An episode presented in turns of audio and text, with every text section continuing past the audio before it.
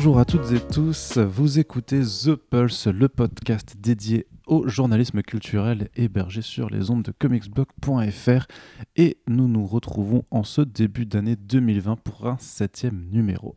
Un numéro qui sera consacré aux spoilers et à la culture du spoilers. Les spoilers, qu'est-ce que c'est? Ce sont ces éléments généralement d'intrigue dans un film, dans un livre, dans une série euh, qui sont importants et que l'on peut vous révéler de façon à ce que ça vous gâche la découverte d'une œuvre. C'est un peu voilà donc euh, tout ce qui est tout ce qui est un petit peu secret autour des productions et on va euh, discuter avec deux autres personnes euh, de l'importance qu'ils ont aujourd'hui pour la pop culture et euh, l'incidence que ça a sur la pratique du journalisme euh, quand on parle justement de comics et de cinéma puisque là-dedans les spoilers sont particulièrement présents. Corentin bien entendu tu es toujours là. Ouais. Toi tu, Salut. Tu, tu ne changes pas tu tu t'es dit euh, je viens pour The Pulse à chaque fois. Oui. C'est bien. Quand tu m'invites. C'est vrai. Eh bien, tu as bien raison, euh, puisque forcément les spoilers, ça te connaît, puisque tu aimes. qu'on pourrait peut-être dire divulgachi à un moment donné? Non, on ne dira le terme ja- québécois. Alors, euh, on ne dira jamais divulgachi. Oui, mais on ne dira pas divulgacher et on ne prendra pas l'accent québécois non plus pour cette émission. Tu pourras pas t'en empêcher. hein. Ah, Tu pourras pas t'en empêcher. Je pourrais. C'est le défi en tout cas. euh, je mange mon slip si je n'y arrive pas d'ici la fin de ce podcast. C'est noté. Ok. Et bien, et donc nous avons une autre invitée, Océane. Bonjour. Salut Arnaud, salut Corentin. Salut, Océane. ça va Qu'est-ce que tu fais là je sais pas, j'ai vu de la lumière, je suis rentrée. Ah, C'est C'est ouf. Et Ouais. pourtant, la lumière n'était pas allumée puisqu'il fait jour, donc c'est très très très particulier. Je suis content que ce podcast existe parce que je vais pouvoir parler un peu avec Océane. Ça fait un petit moment que je l'avais pas vu. Ah, pareil. C'est vrai, et Voilà. tout ça, ce, ce n'est pas du tout une private joke. Hein. Non. Voilà, Pas du tout. euh, les auditeurs qui s'intéressent à, à- à- à nos vies comprendront la blague, sinon euh, ne, ne faites pas attention, euh, surtout quand Oui, de toute façon, quand je parle, hein, faut Voilà. pas faire attention. Voilà. Tu m'étonnes euh, au quotidien. ouais. Ouais. Quand Corentin comm- commencera à, t'appeler mon chat euh, sans le faire exprès, voilà, les gens se, pourront se poser des questions. Mais bref, Océane, c'est la première fois que tu viens dans The Pulse, mais ce n'est pas du tout la première fois Ah que bah tu oui. viens euh, chez Comics Blog. Tu euh, viens souvent pour parler justement de, de séries, de films. Ouais, ça faisait un euh, bail que j'étais pas venue d'ailleurs depuis Spider-Man Far From Home, j'ai l'impression. Tant de temps que ça? Ouais, ouais, ouais. Ouais, ça, faisait, ça faisait bien six mois, donc euh, je suis contente d'être de retour. Bah oui, et puis là, pour le coup, c'est un numéro un peu particulier, puisqu'on va pas aborder de films ou de séries en particulier, mais justement, on va aussi parler de, de, de la culture du spoilers avec toi, puisque, euh, pour le rappel, donc, tu animes, tu as créé, tu animes le podcast Lemon Adaptation Club, donc, qui s'occupe de, de parler d'adaptation, euh, donc, de films, de séries qui viennent bah, de, de bouquins, de bandes dessinées ou, de, ou toute de autre jeux, œuvre. de musicals, euh, vraiment tout, tout, tout, tout, tout. On, on attend le numéro ouais. sur 4 ou... Ouais, bientôt, euh, bientôt enregistré. Là, on vient de sortir le numéro sur Astérix euh, et Obélix Mission Cléopâtre. Et en parallèle, créé des critiques Voilà, ça, pour euh, les chroniques de Cliffhanger, euh, niveau ciné et série. Et aussi, je fais des, une émission de radio qui s'appelle Hyperlink sur VL Media, à laquelle euh, tu as également été invité. On avait fait deux numéros ensemble sur Batman et Watchmen. Effe- effectivement, et c'est pour ça, c'est pour ça qu'on a, c'est pour ça que ça me faisait euh, moins longtemps qu'on n'avait plus fait de trucs ensemble, mais en fait c'était Ouais, de l'autre côté, c'était toi qui m'avais invité. Et euh, quelques années dans la presse web, euh, à l'époque de Clone Web et euh, Exactement. plus antérieurement Étoiles Héroïques. Ouais, ouais, ouais, Du effectivement. coup, voilà, beaucoup d'approches du spoiler. C'est pour ça qu'Océane est invité aujourd'hui. Ce n'est pas juste euh, du, comment on dit, népotisme. Du népotisme. Ouais. J'espère bien que c'est pas le- du népotisme. népotisme. Qu'est-ce que le népotisme, Corentin? Népotisme. Euh, Bientôt, tu le, vois, bientôt euh, le The Pulse sur le népotisme, euh, les, les potes qui bah, s'invitent entre eux dans les podcasts. Eh ben, Ah bah oui, bah sur, euh, sur l'entre-soi dans le milieu des comics, hein, il y aurait forcément des choses à dire, mais le truc c'est qu'on est un peu, on sera un peu coupable aussi là-dedans, donc euh, voilà, on ne pourra pas dénoncer. Euh, non, les spoilers, du coup, on aborde le sujet. Premier point, euh, Corentin, Océane, comment vous-même euh, définissez-vous le spoiler Qu'est-ce que c'est Euh, Quelle est sa durée de validité À partir de quand un spoiler n'est-il plus un spoiler Euh, Honneur à toi, Océane? Pour moi, un spoiler, c'est comme tu l'as dit, c'est un événement du- d'une intrigue qui est susceptible de gâcher l'ap- l'appréciation du spectateur. Quant à la durée de validité, j'ai l'impression que c'est de plus en plus flou. Notamment, et j'y pensais là quand je buvais mon, mon thé, avec l'apparition de Netflix et tout ça. C'est-à-dire qu'avant une série, bah, tu la matais chaque semaine et euh, c'était ok. Du coup, il y avait le lendemain, les gens spoilaient pas trop. Puis au fur et à mesure, ça allait de, ça allait de mieux en mieux. Avec Netflix maintenant, que ce soit pour les films ou les séries, dès le, jour même, t'as des mèmes qui sortent. Je pense à Marriage Story, euh, le film de Noah Baumbach avec Adam Driver et Scarlett Johansson. Et en fait, le jour J, tu avais plein de mèmes d'une fameuse scène de- du point de culmination de- du film où il y a une fameuse engueulade entre les deux et qui avait été ruiné par les mêmes alors qui était excessivement drôle mais du coup bah, tous les gens savaient qu'il y aurait une scène de dispute à un moment donné Et euh, bah, c'était un peu du spoiler parce que c'était vraiment le point, euh, le point central du film où les deux se déchiraient vraiment de bout en bout. Et dès le jour même, les gens savaient qu'il y aurait une scène de dispute et j'en ai vu beaucoup se plaindre que bah, ils s'étaient fait spoiler qu'il y aurait cette fameuse scène. En soi, c'est pas tant un événement parce que c'est un film sur le divorce, donc tu te doutes qu'il va y avoir des engueulades, mais c'était plus sur la portée émotionnelle que les gens s'étaient fait spoiler parce qu'ils savaient qu'à un moment donné, il y aurait ça qui, qui arriverait. Et puis sorti de son contexte, forcément, ça n'a pas le même impact. euh, C'est ça. Parce voilà. que tu voyais plein de gens dire ah bah il joue mal et tout. Et, moi j'avais vu le film le jour même et j'étais en mode non non c'est pas qu'il joue mal, c'est juste qu'il le joue de manière à ce qu'à ce moment-là du film il le joue de cette façon. Mm. Et du coup il y a aussi cette euh, pour moi maintenant le spoiler c'est plus seulement les événements mais c'est aussi la portée émotionnelle de certaines scènes. Je pense que Marriage Story c'est un des premiers films où vraiment on voit que la portée d'une scène peut euh, faire autant dans des dialogues que dans la, la manière dont les acteurs le jouent. Oui, bah, je suis to- totalement d'accord. Après, le spoiler, euh, c'est un terme anglophone qu'on utilise nous aujourd'hui, mais on pourrait résumer ça à la surprise en fait. Euh, quand on va, tu vas voir un film, qu'il y a un- Surprise gâchée. la surprise gâchée, tout à fait, le, le divulgachi. Que du coup, en fait, tu vas voir un film, euh, tu ne sais pas que Dark Vador est le père de Luke Skywalker, tu vas à la cour d'école, un gamin te le dit, tu lui mets une patate dans la gueule, tu te fais virer, tu finis en prison, la pente du crime. Donc les, les, spoilers, c'est mal. Vrai, vrai. Non, bref, voilà, mais tu vois, c'est voilà, comme dans Sixième Sens, c'est comme dans, dans Fight Club, tu vois, c'est ce genre d'éléments au départ que tu ne veux pas savoir parce que ça pourrait te gâcher, en fait, simplement, le, le- comme tu dis, l'effet émotionnel d'un film. Euh, mais ce qui a changé aujourd'hui, au-delà de Netflix, c'est l'apparition des réseaux sociaux. Puisque euh, ça n'a rien de neuf. Rappelez-vous à l'époque de Star Wars 5, justement, la fameuse réplique Je suis ton père qui avait été tournée avec une autre réplique où Dark Vador devait dire euh, Obi-Wan Kenobi a tué ton père à euh, Luke Skywalker pour justement éviter que les acteurs eux-mêmes ne gâchent la surprise en promo, ou qu'un journaliste qui aurait vu le film avant, etc. Mais aujourd'hui, tout le monde est connecté. Et euh, tu parlais de Marriage Story, il y a un autre exemple très connu qui est Game of Thrones. De semaine en semaine, euh, on n'attend même plus quelques heures. dès l'instant où on mate le- la scène, on peut commencer à la partager. Et comme tout le monde est connecté, en plus sur différents fuseaux horaires, euh, t'as des gens qui vont découvrir la scène avant même que l'épisode soit disponible. Euh, en Europe, même par des moyens légaux. Et partant de là, du coup, bah oui, effectivement, c'est un peu plus compliqué, mais ça, ça participe des phénomènes de groupe, en fait, des phénomènes de masse, comme justement les films Marvel Studios, comme effectivement aussi les séries comme Game of Thrones ou n'importe quelle sortie sur, sur- Netflix, parce que Netflix est un phénomène de masse à soi seul, et du coup, bah, le moins de projets Netflix peut être spoilé parce que tout le monde est connecté à Netflix. Et partant de là, euh, ça va être avalé par euh, le public. Ça va être bah, alors, tu prends Baby Yoda par exemple, un sujet euh, fréquent sur Internet. Est-ce que- est-ce qu'on estime que ça, par exemple, c'est encore de l'état du spoiler ou pas? Bah, techniquement, la, la série n'est pas disponible en Europe. Si tu n'es pas un pirate, si tu n'as pas un VPN, si tu ne profites pas des moyens légaux pour regarder The Mandalorian, tu peux Les- pas être les- au courant. euh, aux Pays-Bas, c'est quand même disponible. Oui, mais Et les Pays-Bas font hein. partie de l'Europe. Ne, euh, ne dénigre pas les Néerlandais. Bien sûr, bien sûr, mais tu vois, genre tout le monde est au courant, je pense. En tout cas, pour ceux qui nous écoutent, j'espère que c'est pas une surprise. Il y a un bébé Yoda dans The Mandalorian, sauf que la série n'est pas encore disponible et la plateforme sur laquelle la série est diffusée n'est même pas encore disponible non plus en France. Et on considère pourtant que c'est relativement normal puisque tout le monde aujourd'hui sait comment trouver les trucs de moyenne manière plus ou moins légale. Alors pour répondre à ta question, quel est le délai euh, d'activation? C'est encore plus compliqué pour nous parce qu'on parle de comics et il y a deux euh, phases d'exploitation pour les comics. On le la reviendra après. ouais. Mais euh, pour le cinéma, je dirais que c'est vraiment c'est c'est fluctuant. Tu vois, un film comme Endgame, on peut, en voyant la courbe de trajectoire du, du box-office, se dire qu'en quelques mois, tout le monde l'aura vu. Et de fait, tout le monde sur Terre, plus ou moins, l'a vu.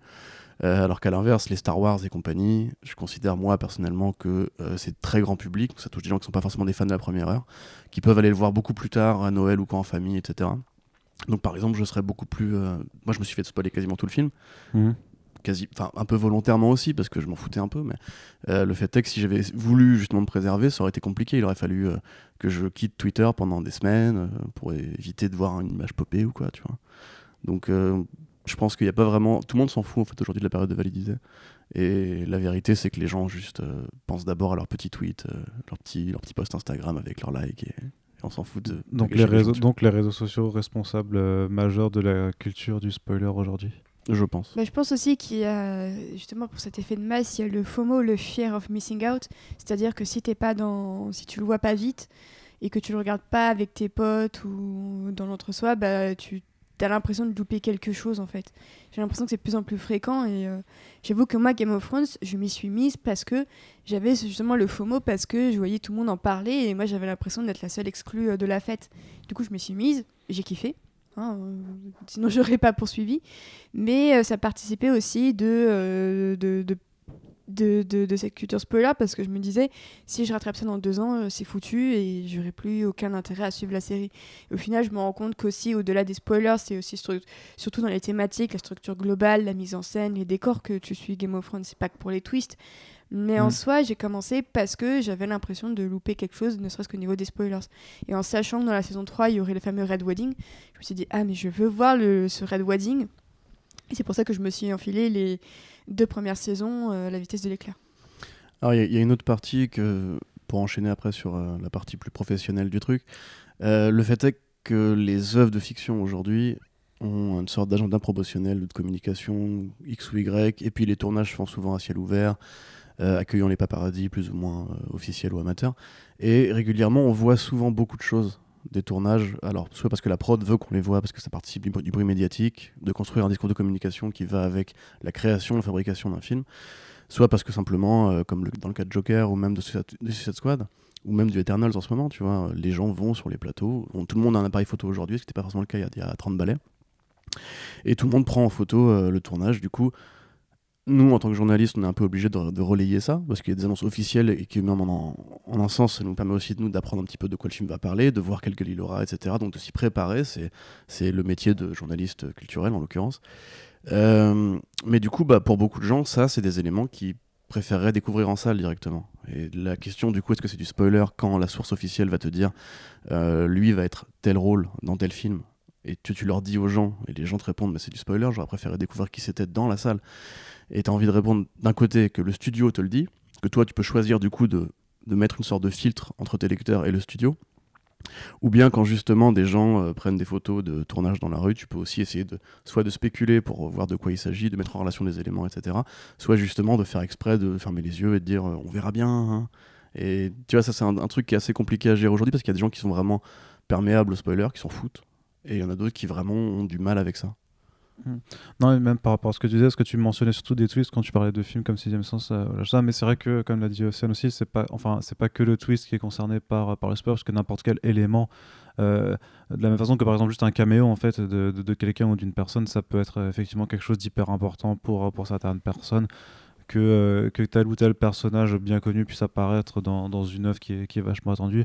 Il y, a- plein de choses qui sont en fait potentiellement concernées par, euh, par, euh, par cette appellation de, de spoil et que si tu te permets de la révéler en fonction du, du temps après laquelle l'œuvre est diffusée, ben, tu peux effectivement te faire, te faire euh, un petit peu euh, taper, Regarde. ta- taper, sur, euh, taper sur les doigts. Et, et je suis en train de, depuis avant, je me dis, mais est-ce qu'on est qu'on va pas se faire engueuler pour ce que tu as dit sur The Mandalorian, par exemple? Vraiment, je pense que je suis, je suis Non. presque sûr qu'il y a des gens qui nous écoutent qui n'ont pas forcément regardé The Mandalorian.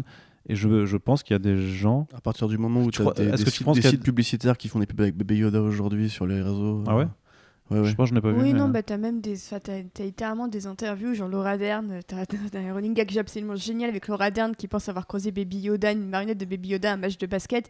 Et depuis, tout le monde l'interview sur les tapis rouges euh, à ce sujet. D'accord. Donc elle, elle, ça va, elle a l'air d'avoir beaucoup d'humour là-dessus.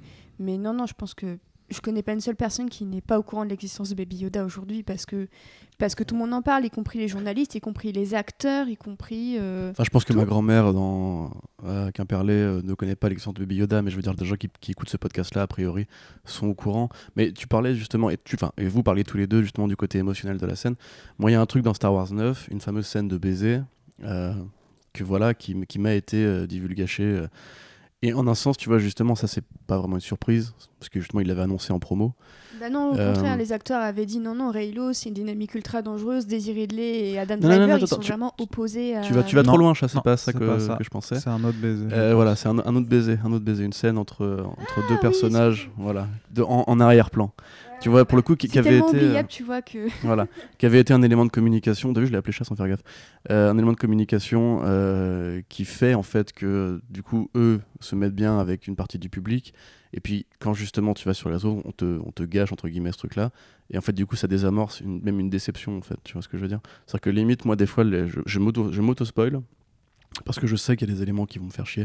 Et je préfère encore si tu veux le, le savoir avant, le digérer, l'intégrer et du coup aller voir le film de manière neutre sans l'élément de surprise pour justement juger un objet euh, plus que entre Mm. guillemets une sorte de, de roller coaster émotionnel quoi.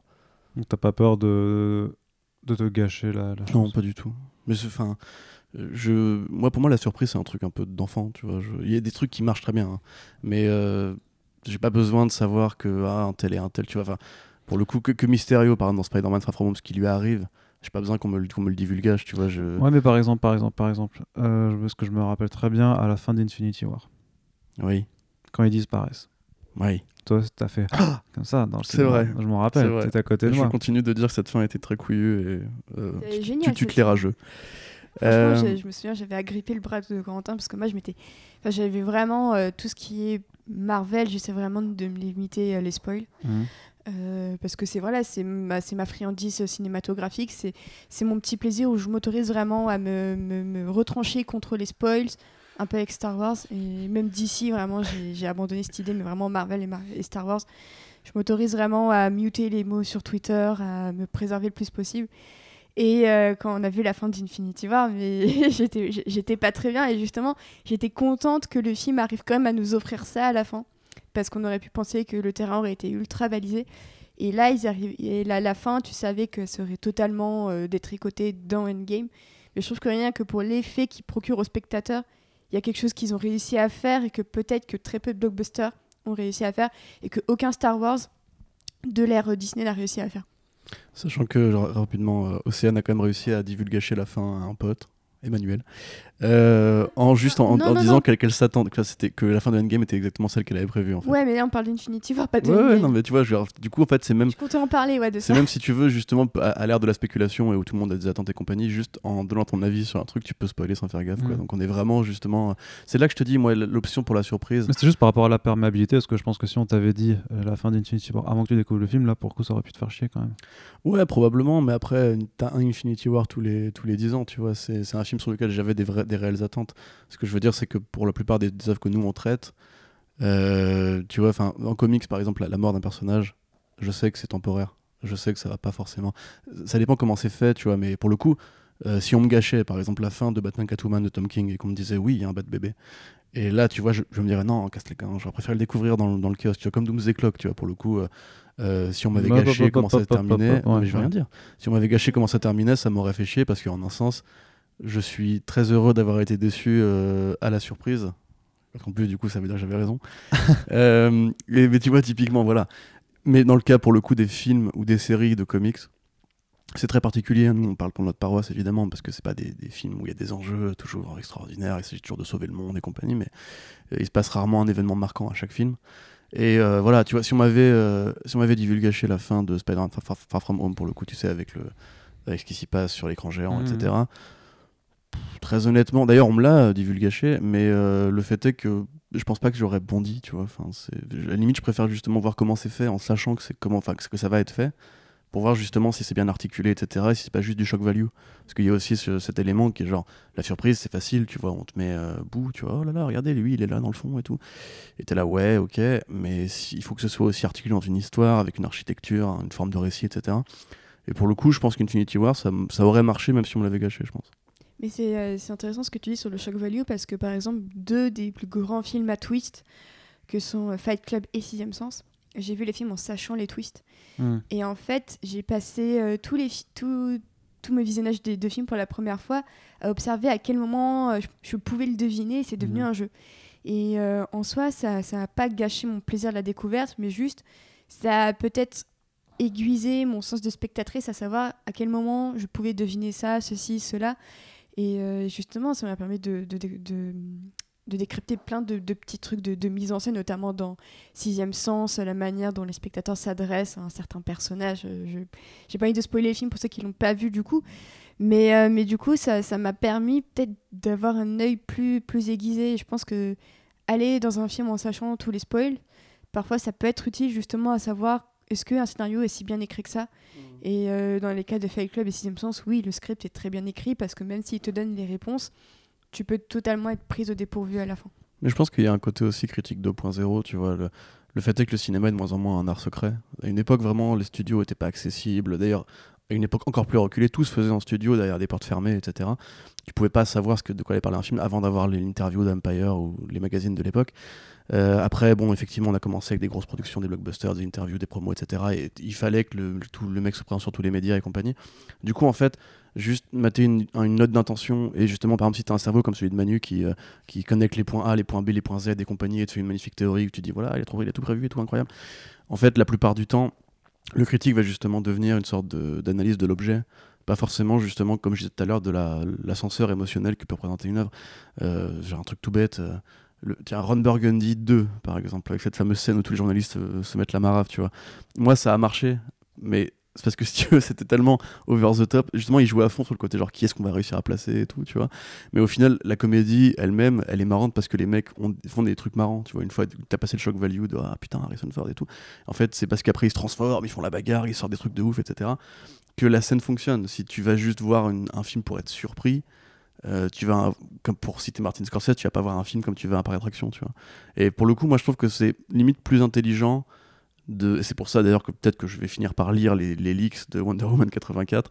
C'est plus intelligent justement pour euh, constater de l'objet film, de pas se laisser prendre par le jeu de la surprise, qui est certes hyper important pour un mec lambda qui justement s'accroche à fond à ça, mais peut aussi être un truc qui va te piéger. Genre dans, dans Joker, moi je me suis fait avoir, tu vois, pour le coup.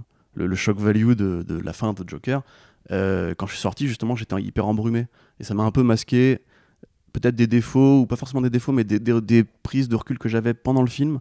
Parce qu'à un moment donné, ça m'a, ça m'a secoué, tu vois. Je me suis dit, waouh, truc de ouf. Ou comme dans Once Upon a Time in Hollywood, la fin m'a tellement chamboulé. Quand je suis sorti, mm. j'avais des étoiles plein les yeux. Et après, on en a fait un podcast d'ailleurs à l'époque. Pour, On y a réfléchi et j'ai commencé à mettre des mots dessus, etc. Mais en fait, l'effet de surprise était, tel, était tel que ça m'a, ça m'a tiré vers le haut tout le film sans forcément du coup avoir une, un vrai euh, un vrai recul critique, tu et, vois. Et encore, je trouve que ce que fait le Tarantino, c'est qu'il joue avec ce qu'on sait de la vraie histoire. Mm. Et ça, c'est une autre question aussi, c'est est-ce que le spoiler d'une histoire vraie, est-ce que tu peux considérer ça comme du spoiler, sachant que tu mm. sais comment un film va se terminer? Et Tarantino, justement, il joue avec ça. Il joue avec le fait que je pense une partie du public, dont moi, était pas super fan à l'idée de voir Sharon Tate dans un film parce qu'on sait tous comment son destin se termine. Et le fait est que Tarantino, il retourne, je pense, toutes nos peurs sur le, côté histoire vraie pour en faire quelque chose d'autre. Mm. Et ça, justement, j'avais tweeté à l'époque dessus euh, que, effectivement, dans aucune des promos, tu ne voyais Sharon Tate enceinte. Et tu avais certains journalistes aux États-Unis qui commençaient à se poser la question est-ce que Tarantino va twister l'histoire comme il l'a fait dans Girls Bastards? Euh, avec un autre twist sur Sharon Tate.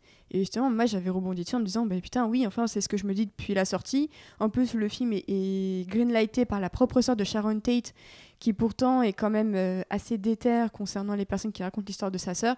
Et notamment pour l'histoire, elle avait bien engueulé Trent Reznor qui avait enregistré The Downward Spiral dans la maison où s'était mmh. produit euh, le crime. Et elle avait vraiment engueulé en mode vous avez pas honte d'avoir fait ça dans la maison où est morte ma sœur.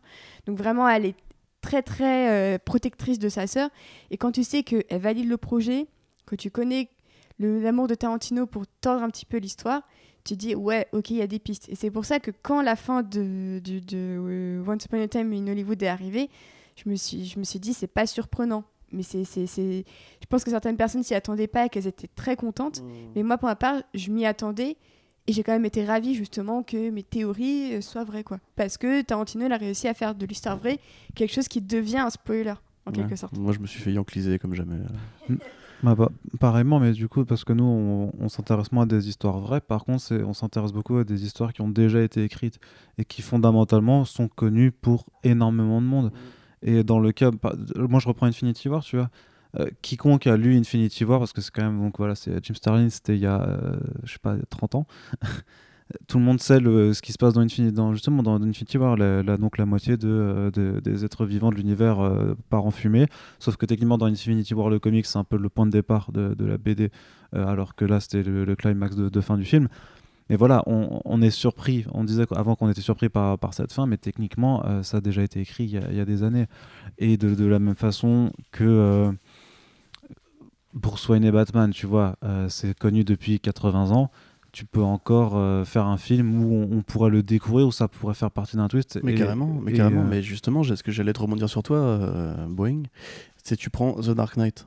Hmm. Moi, The Dark Knight, je l'ai vu, c'était en 2008. J'avoue que ma culture Batman, c'était quand même beaucoup de l'enfance. J'avais pas encore commencé vraiment à lire massivement du comics à l'époque. j'avais complètement oublié qu'Harvey Dent était double face, tu vois. Hmm. Le nom propre Harvey Dent ne me parlait pas. Je, je disais oui, Double face, je vois la gueule du mec, je vois vraiment ce qu'il fait, son gimmick avec la pièce et tout. Évidemment, quand j'ai vu le film, je me disais, ah, la pièce, etc. Mais je croyais vraiment qu'il allait juste se faire, se faire marave, tu vois. Et quand t'arrives dans la scène d'hôpital et qu'il a ça dans son visage, euh, je passais pour un, vrai, euh, un vrai noob, mais voilà, c'est le, à l'époque, ça m'avait surpris. J'étais en mode genre, what? Mais, Parce qu'on le voyait pas dans la promo double face, justement. Toute la promo mhm. était faite sur le Joker. Et le fait de ramener ce deuxième personnage, même si justement t'avais cette petite base que t'avais quand t'étais gosse de Batman, mais à l'époque j'étais là genre what the fuck et tout, et ça m'a vraiment marché parce que j'étais en mode, il y avait un, perso caché, tu vois, entre guillemets. Et à ce moment-là, justement, tu te dis, mais c'est bien foutu parce que justement, de la même façon que Christopher Nolan ou J.J. Abrams ou euh, même Marvel Studios avec les trailers mensongers, t'en as plein qui se jouent de la culture du spoiler avec les éléments de communication. Et je trouve que Disney n'arrive pas vraiment bien à faire, à part chez Marvel justement. C'est que tu arrives dans euh, The Dark Knight, toute la promo c'est le Joker. Why So Serious, euh, la démarche, le claudiquant, etc. Et toute la promo vient sur Ledger. The Dark Knight Rises, toute la promo va sur Bane. À aucun moment on ne te parle de Talia Al Ghul, à aucun moment on est même au courant qu'elle va arriver. Évidemment, ceux qui euh, vont scruter après IMDB et compagnie vont réussir à mettre les, les points en relation. Oui, quand même, IMDB devient de moins en moins sûr. Ils avaient annoncé le Wes Anderson en deux parties euh, de chacune deux heures. Et ils avaient annoncé plein de. Ouais, récemment, ouais. IMDB, ils avaient annoncé que le, film, le nouveau film de Wes Anderson allait durer deux fois deux heures. Oui, mais après, bon, les, a priori, les, sont de moins en moins safe. les, noms de personnages. Ils nourrissent aussi beaucoup des rumeurs, vu que c'est un site participatif, c'est une, encyclopédie participative, c'est comme le Wikipédia du cinéma, quoi. Hmm.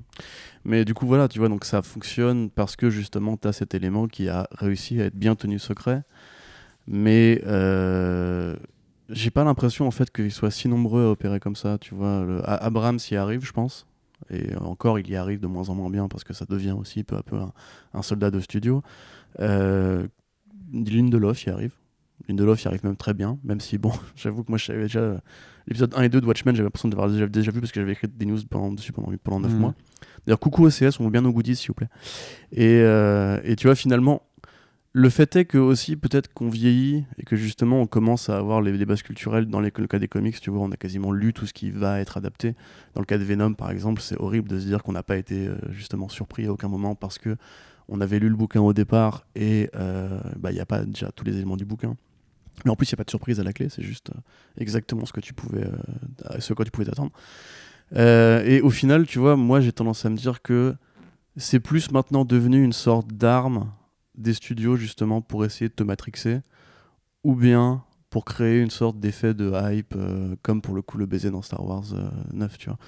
Ou même, enfin, Joe Russo dans. Euh, dans Ça n'avait pas été annoncé pour le coup dans Endgame qu'il allait jouer un mec gay. Alors, en fait, ils n'avaient vraiment pas capitalisé dessus. Mais ils avaient quand même dit il y aura le premier personnage gay du, du MCU. Mm, hein. mm, mm, ils n'avaient pas dit qui ah le ferait, tout ça, mais ils avaient dit quand même, oui, dans ce film-là, c'est là, qu'on aura le premier personnage ouvertement gay du, moi, quand j'ai vu le film, j'étais ultra étonné. En fait, il commence à faire son monologue. J'étais en mode Ah, tiens, il parle d'un mec. et c'est un mec. Mhm. Ah, ça, ouais. Puis ensuite, c'est parti en épingle. T'avais l'impression qu'ils avaient révolutionné l'histoire du cinéma. De mémoire, c'était plus euh, Kevin Feige quand on lui posait la question. Euh, quand les héros il avait répondu Bah, justement, dans Endgame, vous allez voir, il y en aura un. Oui. Et t'es là, tu vois, ils, sont pas posés. Après, c'est plus tard qu'ils ont très mal digéré le truc et qu'ils ont, ils, ont inventé la, la poudre à couper. Mais c'est pour ça que tu disais dans, dans, dans, le conducteur notamment que, ça, que le spoiler peut devenir un thème appliqué à tout et n'importe quoi, surtout aujourd'hui, puisque finalement, effectivement, avec la barrière en fait qui s'est brisée entre les studios et le public, euh, et, par les médias. Enfin, disons que les médias faisaient le pont avant. Aujourd'hui, c'est plus le cas. Et, euh, avec les réseaux sociaux, ben, de toute façon, les studios maintenant veulent à la limite communiquer directement euh, aux spectateurs, à, leurs fans, et que tout élément est susceptible de devenir un spoiler pour n'importe qui. À quel moment, toi, tu vas essayer de placer la limite dans ta façon de communiquer, donc soit en tant que journaliste, mais aussi en tant que personne, juste en tant que spectateur. C'est où est-ce que tu dresses la limite vraiment entre ce qui est. Par exemple, tu vois, moi j'ai un exemple juste qui me vient en tête. Après, je te redonne la parole. Spider-Man noir dans Spider-Verse. Le, tu, on s'était fait euh, accuser d'avoir mmh, spoilé la chose mmh, parce qu'on mmh. a dit que Nicolas Cage était, euh, était euh, Spider-Man noir. Sauf que Spider-Man noir, du coup, il était sur les affiches ensuite. Donc à quel moment, tu vois, alors eh, au départ, on nous a dit ouais, mais pourquoi vous l'avez spoilé c'est, je me souviens très bien. Tu vois Très bien. Ah, donc euh, c'est- là pour moi que tu as une réelle difficulté au final à définir vraiment le, la nature euh, du, du spoiler. Parce que quand c'est un studio qui fait des annonces justement d'un acteur pour un, pour un rôle, ou qu'il y a un personnage qui apparaît sur l'affiche, ou même dans une promo, je veux dire, euh, que tu vois par exemple, je sais pas, pour Crisis on Infinite Earth, que tu vois l'anti-monitor qui apparaisse dans, dans, dans un spot dans un spot TV par exemple, et tu, tu dis, bon, bah l'anti-monitor il apparaît, il faut dire, oh, mais il faut spoiler, machin, c'est, euh, moi je voulais garder la surprise. Tu fais c'est compliqué parce que c'est vraiment euh, bah là le- les gens qui sont derrière l'œuvre qui communiquent directement dessus donc qui veulent savoir. C'est comme quand Marvel dit euh, Wolverine va mourir à la fin de Deadman euh, Logan par exemple ou un truc comme ça. Bah tu enfin déjà Deadman Logan ça, ça sous-entend le truc. Mais euh, t'as t'as- t'as plein d'éditeurs qui parfois qui capitalisent en fait sur le du coup pour la shock value on va dire pour vendre la- leur chose Et c'est intéressant parce que les studios aujourd'hui, c'est soit ils jouent sur la culture du secret, soit ils, soit ils te déballent tout dès la bande-annonce. Je pense notamment à Terminator Genesis, où en fait, dès la bande-annonce, on t'annonce que John Connor, en fait, c'est un androïde venu du futur et qu'il les piège. Et dès la bande-annonce, tout le film, tous les twists se sont spoilés. Et en fait, la principale réaction des gens, au-delà de dire c'est une idée de merde, parce que c'était une idée de merde, c'est mais pourquoi vous nous spoilez ça? Pourquoi vous spoilez absolument toute l'intrigue dedans? T'as Batman v Superman aussi, où Doomsday avait été euh, révélé dans un Ouais. Et pour le coup, voilà, c'est. Mais comme oui, c'est parce que les mecs, ça, les, mecs, je ouais. pense, manquaient d'éléments de communication pour faire parler du film. Ils se sont dit, il faut aller plus loin, il faut montrer le gros monstre en, en CGI dans une sorte de logique euh, de, de consumérisme par le, par le divertissement. Mais euh, pour revenir à pour revenir à ce que tu disais justement, moi je pense que pour le coup, c'est un vrai dilemme. Et euh, parlons chiffres. Euh, très, très récemment, j'ai fait une news par exemple sur la série Lucifer, où euh, le, président D- David Esper, je crois qu'il s'appelle, de 24 heures chrono, va arriver pour jouer un rôle. Je ne dirai pas qui évidemment. La news du coup bah, fait, fait du bruit, parce que c'est un personnage important de cette mythologie-là. Euh, et évidemment, de- du coup, comme c'est une série très populaire, beaucoup de gens réagissent et me disent Oh, gâchis, gâchis, je voulais découvrir dans la série, gâchis, gâchis, gâchis, gâchis. Sauf que c'est pas moi qui l'ai gâché, en un sens, c'est l'acteur lui-même qui est allé dans un micro pour dire qui y jouait. La production, le showrunner a dit qui y jouait, et, le mec qui joue euh, Amenadiel dedans a dit qui y jouait. Du coup, trois sources disent déjà qui y jouait. Euh, moi, je veux bien essayer de vous protéger, mais si vous êtes abonné à d'autres pages que nous, vous allez facilement, enfin, vous allez savoir qui c'est au bout d'un moment. Et le fait est que pour moi, il y a aussi une sorte de, de côté un peu justement pointé-cliqué ou racoleur à ne pas dire qui est dans le titre. Parce que ça peut être un truc important ou pas important. Si on met une sorte de charte universelle où on dit il jouera balise, spoiler dans la série, euh, de la même façon que ce que fait comicbook.com. Par exemple, comicbook.com euh, utilise régulièrement la balise spoiler pour survendre des actualités. Par Mm. exemple, euh, regardez le retour de, de per- personnage tac, balise spoiler dans Avengers Endgame. Et au final, en fait, tu réalises que c'est juste Howard Stark. Tu te doutais plus ou moins que de toute façon, bah voilà, ça, il n'a pas une importance cruciale dans le film. Et euh, tu pouvais très bien t'imaginer que ce serait un personnage plus important, etc. En fait, c'est laissé à l'imaginaire. Donc du coup, pour moi, la, neutralité du spoiler, enfin de la balise spoiler, est limite plus racoleuse que de dire le fait lui-même, lui-même, en fait. De la même façon que moi, en l'occurrence pour le personnage dont je parlais dans Lucifer, ça me paraît pas être un spoil monstrueux. Tu vois, c'est comme dire, oh, dans le prochain film Batman, euh, il y aura peut-être Commissaire Gordon, tu vois. T'es là, ouais, bah, c'est peut-être un peu normal, en fait. Tu vois ce que je veux dire Mais Après, chacun a sa, sa charte personnelle, quoi. J'ai j'ai l'impression aussi qu'ils mettent les balises pour éviter justement de se faire emmerder par les gens. Je pense qu'ils se font moins emmerder en mettant les balises qu'en les mettant pas. Et je pense aussi pour eux, c'est une manière de se dédouaner de bah si vous cliquez, c'est que vous voulez le savoir quoi. Je pense qu'il y a ça aussi maintenant, cette culture du euh, si tu cliques, c'est que tu veux le savoir et c'est toi le seul et unique responsable. Parce que hum, je pense à un site comme Vulture qui euh, avait spoilé le, le twist de, euh, du film, du dernier film de Paul Feig qui s'appelle Last Christmas avec Emilia Clarke. Et, euh, et déjà dès la bande-annonce, beaucoup de gens avaient grillé le, le twist. Euh, moi, j'avoue, j'avais pas grillé du coup en lisant les, les tweets. Je me suis dit, ah oui, merde, bah, je viens de me spoiler, donc j'espère que c'est pas vrai. Et il s'avère que c'était vrai, donc c'est un peu con pour moi. Mais Vulture le mettait dès euh, le titre d'un article sur les love interests d'Emilia Clarke dans, dans tous ses films. Et, Mhm. euh, et des gens avaient dit, mais putain, les gars, il- il- le film est même pas sorti dans le pays où je vis. C'est quoi ce délire Qu'est-ce que vous foutez Et le truc, c'est qu'en plus, Vulture avait reposté à plein de reprises l'article. Et à chaque fois, les gens s'invitent de plus en plus parce qu'ils disaient, mais les gars, on vous l'a dit la première fois que c'était spoiler pour nous. On n'a pas forcément eu le temps de le voir. Le film n'est pas sorti dans notre ville, dans notre pays. Euh, stop, quoi. Et, euh, et j'ai l'impression que c'est, les, les- y a des sites qui pensent que c'est acquis pour eux que tout le monde ait, ait vu le film dès le jour 1 et d'autres qui veulent pas Mm. prendre de risques en mettant euh, des balises. Et honnêtement, moi, je suis plutôt de la team balise parce que c'est vrai que c'est chiant que surtout chez les Américains qui, dès le lendemain, te spoilent absolument tout sans vergogne comme des porcs. Non, mais je suis désolée, c'est- ses comptes c'est aujourd'hui. grave casse-couille, quoi. Et honnêtement, moi, je suis vraiment team balise parce que le nombre de, de films que tu te fais spoil quand tu suis un petit peu le film Twitter US, même Mm. le, le- la communauté du, du- du cinéma en ce moment, c'est incroyable, quoi. Et ça gâche vraiment tout le plaisir quand tu voulais aller voir un film en te disant, bon, bah, pour The Who, j'aimerais vraiment préserver la surprise, quoi. Justement, il y avait un point à aborder, c'était justement la capitalisation de certains des médias américains, notamment, hein, euh, puisque nous, on essaie de, on a, on a ce recul français, en tout cas, nous, à notre échelle, on essaie de, de faire attention à ça, euh, de justement de Avec des capitaliser. imperfections, évidemment. Mais... Oui, oui, non, bah, non, bien sûr. Bah, je te dis, c'est une question de choix de ce que tu considères ou pas comme spoiler ou pas. Ce que Moi, tu moi, en général, ça tient un, dé- un détail tout bête, c'est quand je m'en fous de l'actualité. Par exemple, ça me dérange pas du tout de spoiler les séries CW, je me suis déjà fait engueuler pour ça. Et désolé à ceux qui aiment vraiment bien. Mais donc et, voilà, t'as quand même ces, ces, ces médias qui capitalisent dessus, euh, non seulement en te balançant la surprise, mais aussi. Alors, il y, a- il y a deux choix. C'est soit en, en- en te spoilant effectivement littéralement dans le titre, en disant qu'est-ce qui arrive à la fin du film, qui est présent, machin, ou alors en faisant la même chose mais avec des points d'interrogation. C'est euh, Mm, mm, mm. c'est pas ce qu'il arrive dans ce film, mais est-ce que ça, ça se passe Ouais, dans le film, par exemple, euh, par- pour répondre à des rumeurs qui étaient avant ou euh, ou pour, enfin voilà, je sais pas par rapport à, à Avengers, on va dire, c'est euh, Avengers Endgame euh, place les pions pour, je sais pas, Secret Invasion par exemple, tu vois, Mm. ou alors est-ce que Avengers Endgame euh, prépare euh, Galactus dans, dans Bah voilà, l'univers classique MCU, tu vois, t'as as vraiment cette façon de faire, mais du coup, euh, tu, ça te permet, pour un film sorti, parfois même juste pour des trailers, euh, de faire 5 à 6 articles dessus en Voilà, fonction du ça. nombre d'éléments. Je crois que c'est un truc qu'on avait peut-être déjà dit dans un, dans un autre euh, The Pulse, mais il y a une logique qui est toute bête. Bon, beaucoup de gens euh, considèrent qu'il y a des, des- des nomenclatures officielles à respecter. Euh, nous, officiellement, nous sommes une boîte de journalisme, mais notre économie marche sur la, vente d'espace publicitaire. Et c'est le cas de quasiment tous les sites comme nous, on va dire. Euh, en gros, une page vue égale une, une pub vue, donc voilà. Le fait est qu'on essaie, nous de toute façon on a une courbe de croissance qui est limitée par les budgets de nos annonceurs, donc on peut pas forcément, enfin, on n'a aucun intérêt à faire 10 millions de vues par mois, ça va changer grand chose pour nous, ce qui nous permet d'avoir une certaine éthique. Non, mais c'est pas ça en fait. Non, non, là, si tu veux, si tu veux la c'est pas, c'est pas ça le problème. C'est pas... Le problème, c'est que tu as beaucoup de pubs, de formats publicitaires qui, fa... qui fonctionnent en coût par vue. C'est-à-dire que plus tu as de vues euh, sur la pub, donc plus tu auras une rentrée d'argent Mm. euh, intéressante. Nous, on fait une location en fait à un- pour une période de temps donnée. Donc en fait, sur cette période de temps donnée, qu'on fasse 500 vues ou 5 millions, le revenu sera le même. C'est pour ça que nous, on n'a pas d'obligation à cette course au clic. Voilà. Alors qu'à l'inverse, il y en a d'autres qui passent par, par exemple, Google Trends pour le coup, Euh, Google euh, Ads, pardon. Mhm. AdSense, c'est ça le, le terme officiel. Ouais.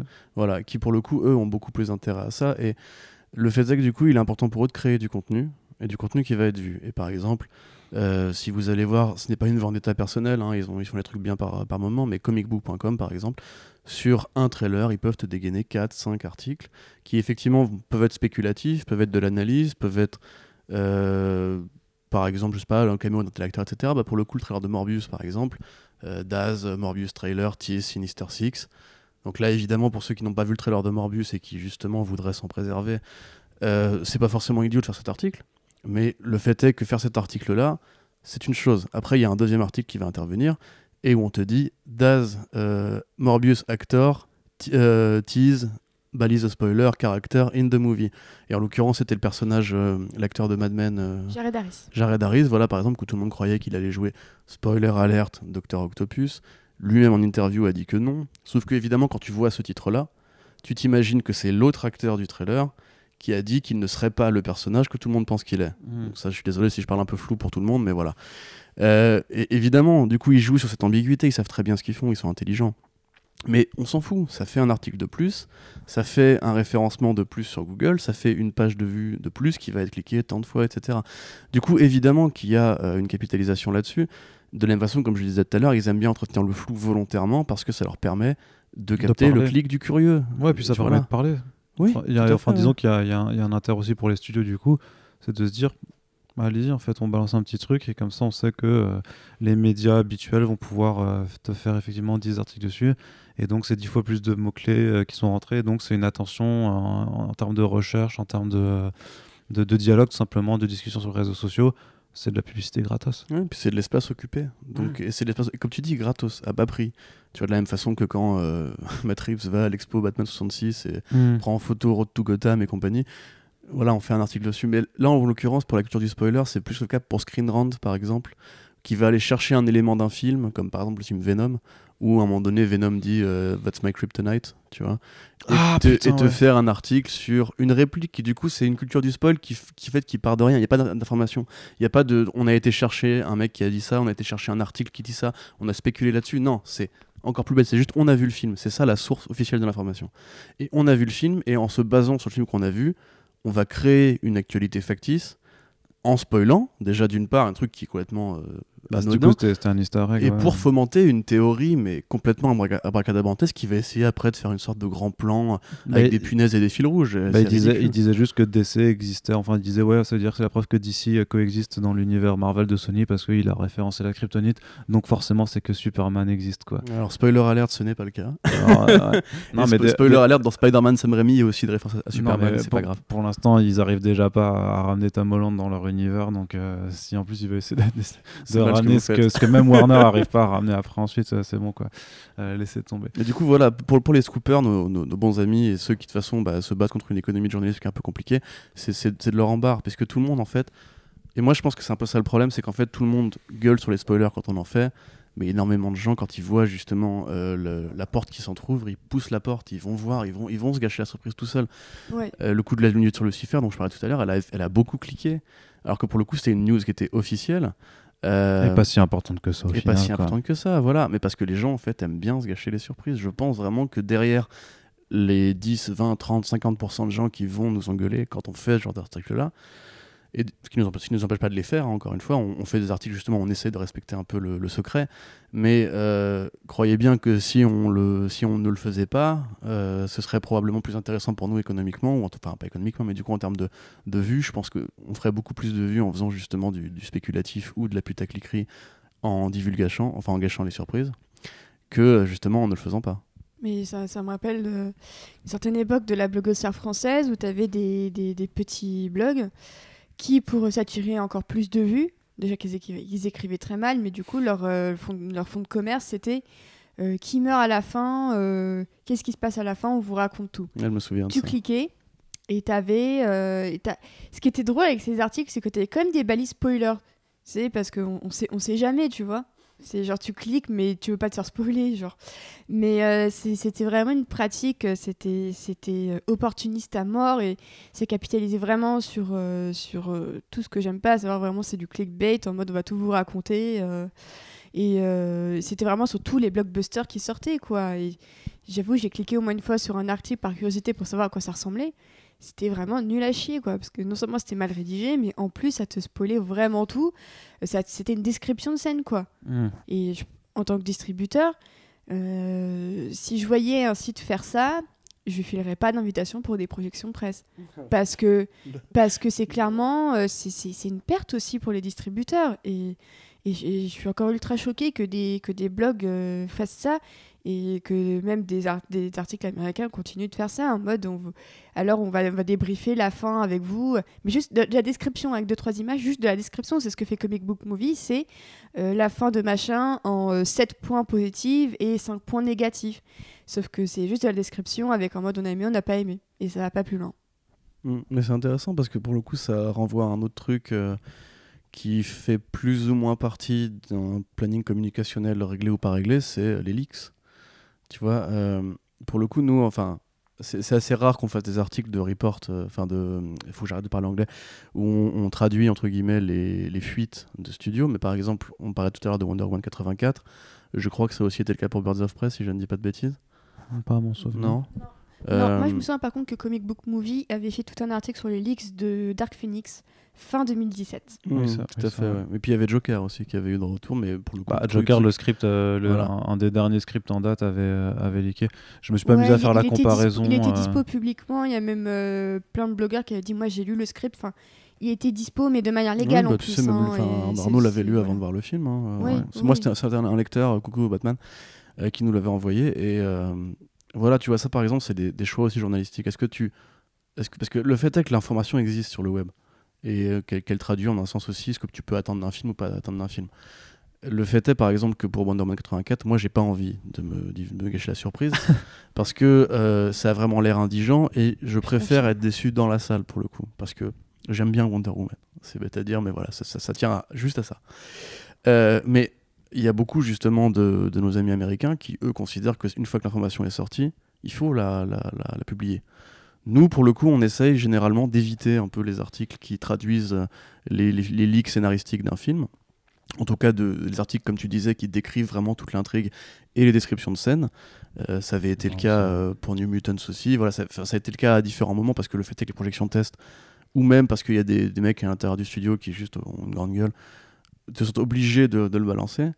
Mais euh, est-ce qu'on considère que c'est de l'information? Est-ce que justement c'est pas juste du tir au pigeon pour, euh, pour vraiment pour le coup arracher toutes les surprises Mais c'est même pas juste les surprises, c'est genre arracher tout le déroulé du film. Et est-ce que qui que ce soit a envie de lire un descriptif de film en 8 paragraphes noir sur blanc euh, Bah, le fait est que par exemple, moi j'ai lu les leaks de Wonder Woman 84, ça m'intéressait. Et ouais, techniquement, ça reste quelque chose d'informatif parce que ça t'apprend. euh, Très informatif. Moi, je sais que je les ai lus après l'apparition de la bande-annonce parce que Ouais. Arnaud, justement, avait dit euh, Putain, ça ressemble aux leaks et tout. Et du coup, j'étais intriguée. Parce qu'en plus, sur euh, Reddit, parce que c'est clairement aussi le rôle de Reddit dans les spoilers, c'est Ouais. très important. Mais Reddit avait déjà sur le, le- le subreddit euh, Soldier Dan Crate, c'est le, le Reddit de tous les spoilers de Star Wars suite à The Last Jedi. Et ils avaient, dès l'été dernier, spoilé toutes les grandes lignes des intrigues de The Rise of Skywalker. Et il s'avère que moi j'avais tout lu parce que euh, le- la, la, retcon qu'on voyait déjà dès la première bande-annonce m'avait vraiment refroidi et j'y étais allée vraiment euh, ultra perdante pour le coup. Et en lisant tout ça, bah, je me suis dit c'est ultra décevant. Du coup, je vais arriver dans la salle et je ne serai pas déçue. Je- au pire, je, je, taperai dans le siège euh, parce que ce sera mal exécuté. Mais hein. ça a pas marché. Ben justement, ça n'a pas marché parce que j'ai tout oublié, du coup. Donc c'est con. Mais il y a plein de gens qui, du coup, se, se sont dit Ah bah merde, c'est vraiment comme les leaks. Et qui, du coup, ils sont allés à la fois et qui en sont sortis déçus en même temps. Bah ouais, mais on, était préparés. Et du coup, pour Wonder Woman 84, j'ai lu les leaks en me disant Moi, je serais préparée à, la- à la déception. Et à chaque fois que j'y repense, je suis encore de plus en plus déçue par ce que j'ai lu, quoi. Et c'est vrai que là, Wonder Woman, c'est limite pour limiter les dégâts de mon ressenti euh, pendant, pendant ces scènes. Parce que Mm. clairement, si la moitié des leaks qu'on a lu se produit dans le film, moi je vais, je vais péter un boulon dans le cinéma de nullité quoi. Ouais, Mais t'as, une double confrontation euh, in- interne, c'est que d'une part, t'as, t'as lu, donc t'es au courant, donc effectivement, c'est- que ce soit bien ou pas bien, euh, tu te prépares, en fait, tu te prépares à la chose. Ou de l'autre côté, c'est t'as lu, t'es au courant, mais tu dis, il y a moyen qu'il y a quand même des différences, que ce, tout ne soit pas truc et que T'as je sois toujours quand même l'espoir, surpris. t'as toujours l'espoir que euh, ce soit différent. Et en soi, c'est un spoiler parce que t'as lu un truc, tu penses que ce sera ça, mais en fait, plot twist, c'est pas ça. Du coup, c'est le spoiler dans le spoiler en fait. Je joue avec le feu, par exemple, tu vois, Jo- Joker, euh, Joker, il y avait, il y a une grosse différence entre le script que j'avais lu et euh, ces Zazie Beetz, ces Zazie Beetz, et notamment euh, bah, le twist dans, dans Joker quand il découvre que, enfin, quand Zazie quand il se pose tu- dans son appartement. Je vois ce que je vois de quoi tu parles. C'est ce que je veux dire, quand, Ouais. quand, quand il est dans son appartement et qu'il la voit et qu'elle est, qu'elle est flippée, techniquement, il y a une scène qui était plutôt inverse où c'est plutôt lui qui débarque dans l'appartement et qui voit Za- le personnage de Zazie Beetz, donc Sophie Dumont, en train de coucher avec un, un mec, et c'est là qu'il se comprend que bah, son histoire d'amour, en fait, bah, ouais, effectivement, il se l'est- il se l'était inventé.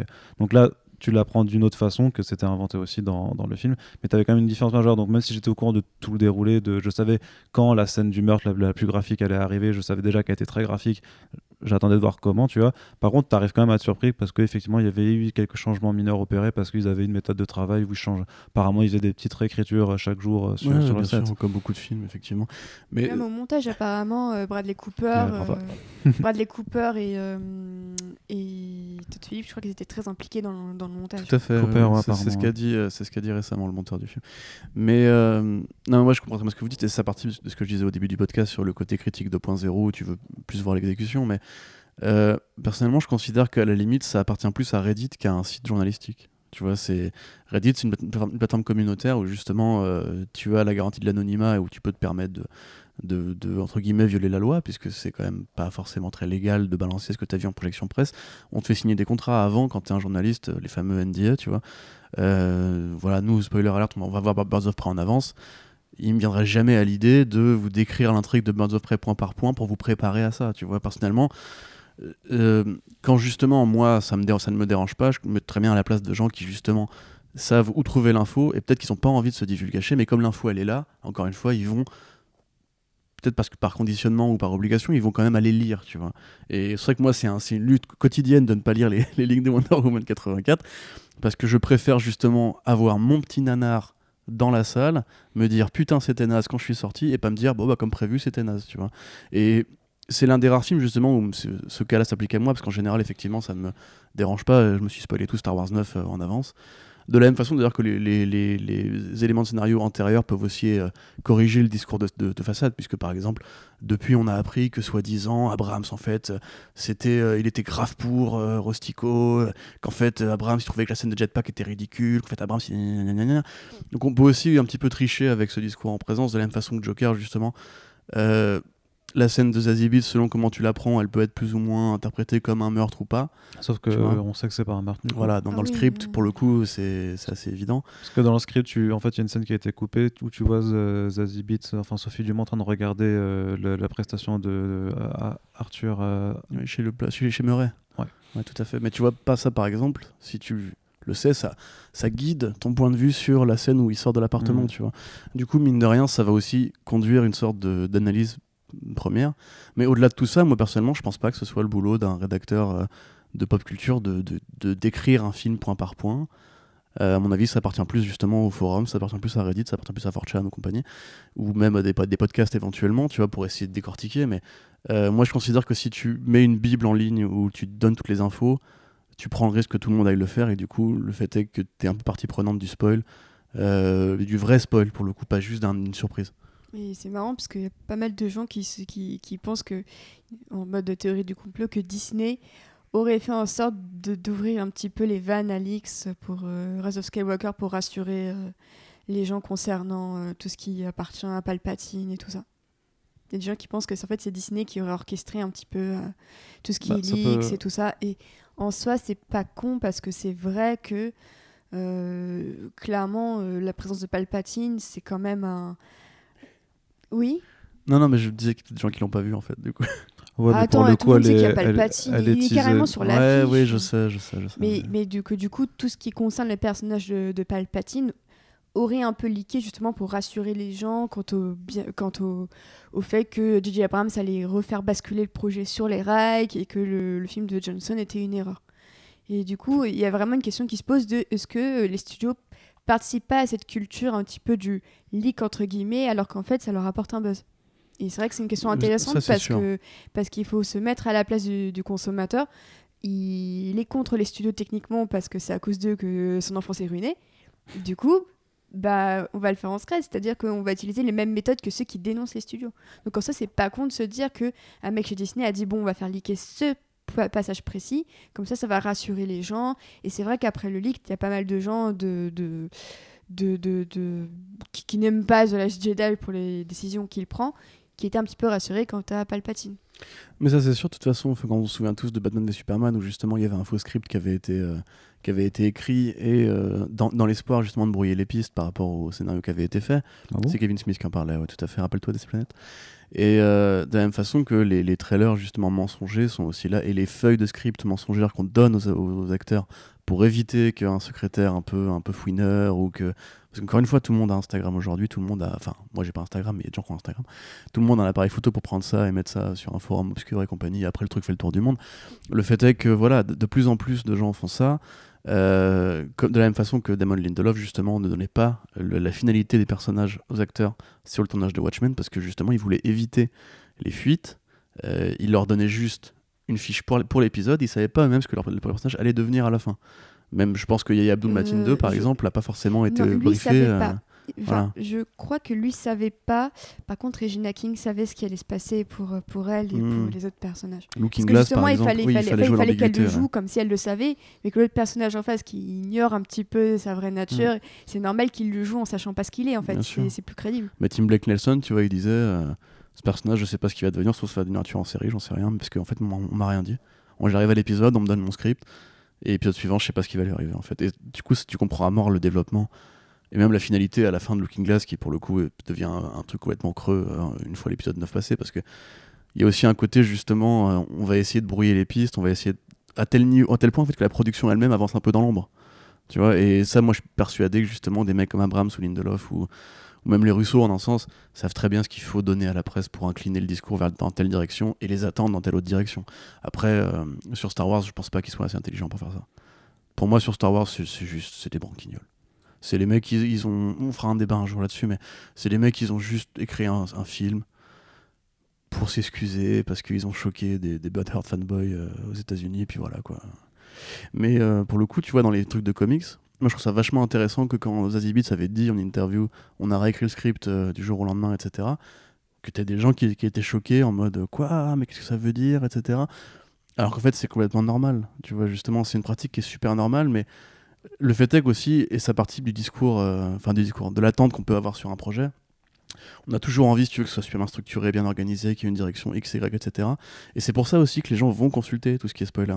Parce qu'ils ont envie, si tu veux, de se conforter dans l'idée que euh, le truc qu'ils ont imaginé dans leur tête, et c'est un peu ça le problème, tu vois, euh, aille bien dans cette direction, tout en voulant être surpris. Donc il y a vraiment un Mm. côté super ambigu dans le public aujourd'hui. Tu parlais de Spider-Man noir, enfin je veux dire, Spider-Man noir, c'est peut-être la version alternative de Spider-Man la plus connue avec Miles Morales. Évidemment qu'il serait dans le film. Enfin, moi, j'en ai jamais douté un traître instant, tu vois. Et on était juste content de faire la news. Nicolas Cage sera Spider-Man noir parce que c'est le putain de Nicolas Cage, parce que c'est le putain de Nicolas Cage. Et euh, les gens qui nous disent, ouais, spoiler et compagnie, mais t'es là, mais gros, spoiler, ça s'appelle Spider-Verse. Est-ce que t'as lu Spider-Verse? C'est un comics au départ. hein. Mhm. Et dedans, il y a Spider-Man noir, tiens, curieusement. Et un multivers Spider-Man, t'as forcément Spider-Man noir, tu vois. Mais il y a des gens pour qui c'était important, tu vois. Et c'est à nous aussi, tu vois, de trouver justement une sorte de balance. Pourrez jamais contenter tout le monde. Non. Et c'est, enfin, c'est, c'est, c'est, c'est pas pour être pessimiste, Bah, mais puis en plus t'as tous les gens qui sont casse-pieds. Je me souviens d'un débat qui avait eu lieu quelques mois après la sortie de Batman vs Superman, où euh, déjà dans la promo on voyait qu'il y avait Superman nulle part. Vraiment, euh, c'est à la Comic Con 2016 où il y avait eu les premières images dévoilées en même temps que Wonder Woman. Enfin, non, Wonder Woman c'est déjà non, Wonder Woman c'est 2017. Enfin, excusez-moi. Mais euh, j'avais dit sur Twitter euh, que oui, machin, euh, super. J'avais dit machin Superman est mort. Bon, j'avais un petit peu défoncé le film parce que j'avais pas aimé. J'avais dit justement que je trouvais ça assez mal foutu. Et puis il y a quelqu'un qui veut me dire oui, mais c'est du spoiler de dire euh, que Superman est mort et tout ça. Je dis écoute, il est nulle part sur la promo. La promo commence déjà. Euh, il est nulle part, donc euh, oui, les gens se, se doutent qu'il est mort. Et la, la meuf m'avait tenu la jambe pendant je sais pas combien de tweets pour dire Mais non, mais c'est du spoiler, nanana. Et en fait, bah non, enfin, il y avait les premières, les premières affiches qui commençaient à tomber. Je lui ai dit Meuf, sur la, la, la promo, Superman, il est nulle part. Il est nulle part. Tu peux même pas dire que c'est. Non, non, mais ça m'avait, ça, ça m'avait vraiment énervé parce que c'était un débat vraiment de mauvaise foi, quoi. Alors que non, enfin, c'était dès le jour 5, tu- tout le monde parlait de la mort de, de la mort entre guillemets de Superman, quoi. Mais c'est parce que t'as vraiment aussi, et sur le web particulièrement, il y a tout hein, de toute façon, mais t'as vraiment des gens qui ont une hygiène personnelle qui est super restrictive parce que eux, par exemple, moi j'ai déjà dit à un mec, mais attends, dans le trailer on le voit ça, il fait moi je regarde pas les trailers. Et tu vois, je regarde pas les affiches non plus. Si à moins de tomber dessus dans le métro, je fais exprès de me mettre en mode avion par rapport à tel projet parce que je veux rentrer dedans vierge de toute information. La question que tu peux lui répondre, enfin, tu peux lui répondre dans ce cas-là, c'est un peu bête de suivre un site de comics qui couvre l'actualité de ce film parce que du coup, on est concerné forcément par les spoilers directs ou indirects. Mais voilà, il y a vraiment des gens qui sont comme ça. Il y a vraiment des gens qui ne veulent rien voir, rien savoir, etc. Moi, Sauf que- Oui, oui, mais. Sauf, que là, on te dira que tu as peut-être euh, une responsabilité à ne pas faire de spoiler, à ne pas du coup faire d'article dessus. Et c'est là où tu as vraiment une, euh, un- une problématique de, de- de ce point de vue-là. C'est, Je prends un exemple, le caméo récent euh, dans Crisis on Infinite Earth d'un acteur euh, du, euh, de l'univers DC en film. Impossible de pas en parler quand même, parce que c'est- oh, déjà c'était une vraie surprise pour le coup, ça a été très bien ça a été orchestré. très bien gardé, voilà. Très bien gardé. En soi, ça n'a aucune incidence sur le déroulé, donc c'est pas non plus un, un truc important. C'est pas du tout important. Non, non, c'est pas du tout important. Non, mais dans le fait, c'est pas du tout important. Mais dans, dans, pour le symbole et pour le geste, franchement, c'est c'est plutôt cool. C'était pour moi, je me suis dit merde, est-ce que j'en est-ce que j'en parle ou pas? Parce qu'en vrai, on est un site leader d'actualité comics machin. Euh, si on n'en parle pas, même même si c'est volontaire, ça donne aussi l'impression que limite on est passé à côté de quelque chose qui fait pas sérieux. Et en même temps, tu dis mais je, et je comprends parfaitement que euh, l'épisode vient de tomber aux États-Unis. euh, en France, les gens vont pas pouvoir le regarder. Euh, légalement, ils pourront pas le regarder, mais euh, mais euh, illégalement, ils pourront pas le regarder avant au moins ce soir. Et par contre, le truc est là. Et si, si je fais pas l'article maintenant, alors que tout le monde est en train d'en parler, après, ça, ça n'aura plus aucun impact parce que tout le monde sera au courant. Et peut-être par des sites qui, eux, par contre, auront spoilé sans ménagement dès le titre. Alors que toi, tu essaies toujours de. Voilà, bah, tu joues sur les mots, tu essaies de faire la balance entre le truc qui en dit assez pour pas être du clickbait. Parce que bien sûr qu'on veut que nos articles soient lus, mais on veut pas forcer la main non plus. Et en même temps pas trop révélateur de façon à ce que quelqu'un qui passe dessus mais qui est pas trop au courant en fait ne, ne- n'ait pas la surprise gâchée. Donc tu Ouais. as, une double problématique euh, intégrée là-dedans. D'ailleurs, imaginez-vous bien, amis auditeurs, qu'à chaque fois que ce genre de truc là tombe, euh, Arnaud et moi, on se tape dessus en mode genre, euh, il faut plus merci, mettre ça dans le titre, mettre ça, etc. Parce que justement, le, titre flou, c'est c'est une porte de sortie qui est super facile et qui va pas vraiment rendre compte d'une vraie actualité. Tu vois, si on dit il y a tel acteur dans, dans, dans, euh, le crossover Crisis, tu vois, c'est- pas la vraie information, c'est juste une porte d'entrée vers l'article qui serait l'information. Mais si on veut intéresser les gens, si on veut faire une accroche qui soit séduisante, il faut toujours trouver une sorte de, de, il faut tordre un peu le truc pour que ce soit à la fois révélateur sans forcément gâcher. Enfin, c'est toujours un, jeu d'équilibriste assez, euh, assez fatigant. Ouais, puis vous, en tant que journaliste, vous vous, vous spoilez en fait. Est-ce que vous avez Ah bah renoncé, oui, est-ce oui. que vous avez renoncé à l'idée de ne pas vous faire spoiler quoi que ce soit ça fait 6 ans que j'ai renoncé. à moi, c'est pour ça que justement, Wonder Man 84, je reviens dessus parce que j'aimerais bien, euh, comme le Docteur Manhattan, redécouvrir euh, les délices de l'incertitude. tu vois, c'est. Mais en général, non, Joker, j'ai pas lu le script justement, je voulais pas me, me foutre le, tru- le truc à, l'envers. Et ça a tellement bien marché que justement, quand on est sorti, Arnaud et moi, on savait pas trop quoi en penser parce que justement, j'en étais vraiment confus par ce qu'on venait de voir. Même Arnaud qui avait lu le script, pour le coup, arrivait à, à être dans cet état-là. Mais euh, non, bah, personnellement, c'est pas vraiment le problème d'être euh, dans la boucle d'actualité ou pas. Tu, peux quand même choisir ce que tu lis ou pas. Euh, on est deux à rédiger. Je peux choisir de ne pas lire les articles d'Arnaud. Il peut choisir de ne pas, lire les miens. Non, c'est pas vrai parce qu'il relit tout. mais, mais voilà, après, il y a des tournures à trouver. Mais après, tu vois, moi, je me mets à la place des gens. Tout à l'heure, Océane parlait de, de, ces, de ces mecs de Vulture ou, ou des fans de Game of Thrones. C'est super compliqué parce que tu sors d'une œuvre de fiction. T'as envie d'en parler. Tu vois, t'as envie de la partager avec des potes et on n'a pas tous des potes qui partagent nos, nos passions. Moi, j'ai pas de potes qui sont fans de comics. Enfin, pas de potes dans mon entourage les, les plus proches, on va dire, qui sont fans de comics. J'ai envie de parler de Endgame, j'ai envie de parler de ça, etc. Bah, je vais sur le web, c'est normal, tu vois. Et malheureusement, des trucs comme Twitter n'autorisent pas une balise. euh, Enfin, tu peux mettre balise spoiler au début de ton tweet. Mais je veux dire, il n'y a pas une sorte de fonction comme sur les forums où tu pourrais genre masquer un contenu, cliquer dessus pour le désactiver, etc. T'as, l'option muter euh, les comptes et les mots euh, et les, hashtags aussi sur Mm. Twitter. Ouais, parce qu'il marche quasiment jamais. hein. Moi, j'avoue que ça avait bien fonctionné pour. euh, Moi j'ai masqué Kojima et Death Stranding pour pas me faire gâcher le, le jeu. J'ai vu quasiment vu tout le gameplay à cause de, potes qui font ça autrement, tu vois. Ah oui, avec- via l'option les screens de P- PS4. Voilà, c'est ça. Exactement. Merveilleuse euh, fonction qui me, qui me fait chier. Mais euh, tu vois, voilà. Et moi je peux pas en vouloir non plus aux fans de Mandalorian qui ont regardé l'épisode et qui ont envie d'en parler, qui ont envie de dire Ah, il est trop mignon lui, oh putain, vous avez vu Gina Carano et compagnie. Et c'est un peu normal, tu vois, parce que le, le web c'est une plateforme d'échange. Et euh, il- Tu peux pas interdire aux gens d'échanger sur quelque chose. En plus, pour une fois, c'était un truc positif, quoi. C'était pas Mm. tout le monde s'arrachait, c'était tout le monde était en mode Ah, c'est trop mignon. Et il y avait une sorte de communion euh, ultra Mais pure oui, autour sûr. de ça, quoi. C'est c'était la première tellement- fois depuis quelques années que tu avais un vrai rassemblement sur un produit Ouais, Star c'est Wars. marrant. Ouais, ouais, ouais. euh, c'est marrant. bah, par rapport au ouais. film. Quoi. Après, qualitativement, ça a quand même, il y a quand même eu des débats et compagnie, mais c'est vrai que Ouais, mais le- cet élément-là en particulier, oui. il y, y avait quand même des gens pour dire qu'ils trouvaient ça nul ou euh, trop marketé. Ou... Parce que, Non, moi j'ai vu personne se plaindre du, de- Ah, du, si. du design du personnage euh, de bébé Yoda, même son animation, etc. en robotique C'était assez merveilleux, mais même le, enfin, le doublage et tout. C'est vrai qu'effectivement ça, ça a bien fonctionné. Mais enfin, tu me diras BB-8, tout le monde l'adore aussi, je pense. Euh, Même, même, même les, meilleur même les vieux connards euh, doivent bien l'aimer. Mais tu vois, en plus, c'est le web. Donc c'est universalité. Même si tu es sûr que dans, dans tes potes, tu peux avoir, je sais pas, 30, euh, 30 potes dans ton réseau euh, Facebook et compagnie, ou Twitter, Instagram, etc. Si tu parles d'un truc qui est, sen- qui est sensible, c'est tellement grand comme plateforme, il y a tellement des centaines de millions de gens que par rebond, par euh, un tel a liké tel tweet, etc., tu vas te mettre dans une boucle de gens qui n'auront pas vu et qui vont venir te le dire. Je veux dire, le, faites, faites le test chez vous, si vous avez euh, X pourcent de followers, de fans, d'amis, etc. Dites un truc polémique sur internet, vous allez voir, vous allez toujours avoir un mec qui va vous dire non, non, non, non, non. Si t'es une meuf, que tu dis un truc, un, un truc féministe, toujours un mec qui va dire ouais, mais tous les mecs, etc. Tu vois, alors même que tu connais pas le gars, hein. c'est un inconnu qui débarque chez toi. Je veux dire, mais même moi, tu vois, alors que je suis pas une meuf, euh, je tweete un truc sur les films Ghibli.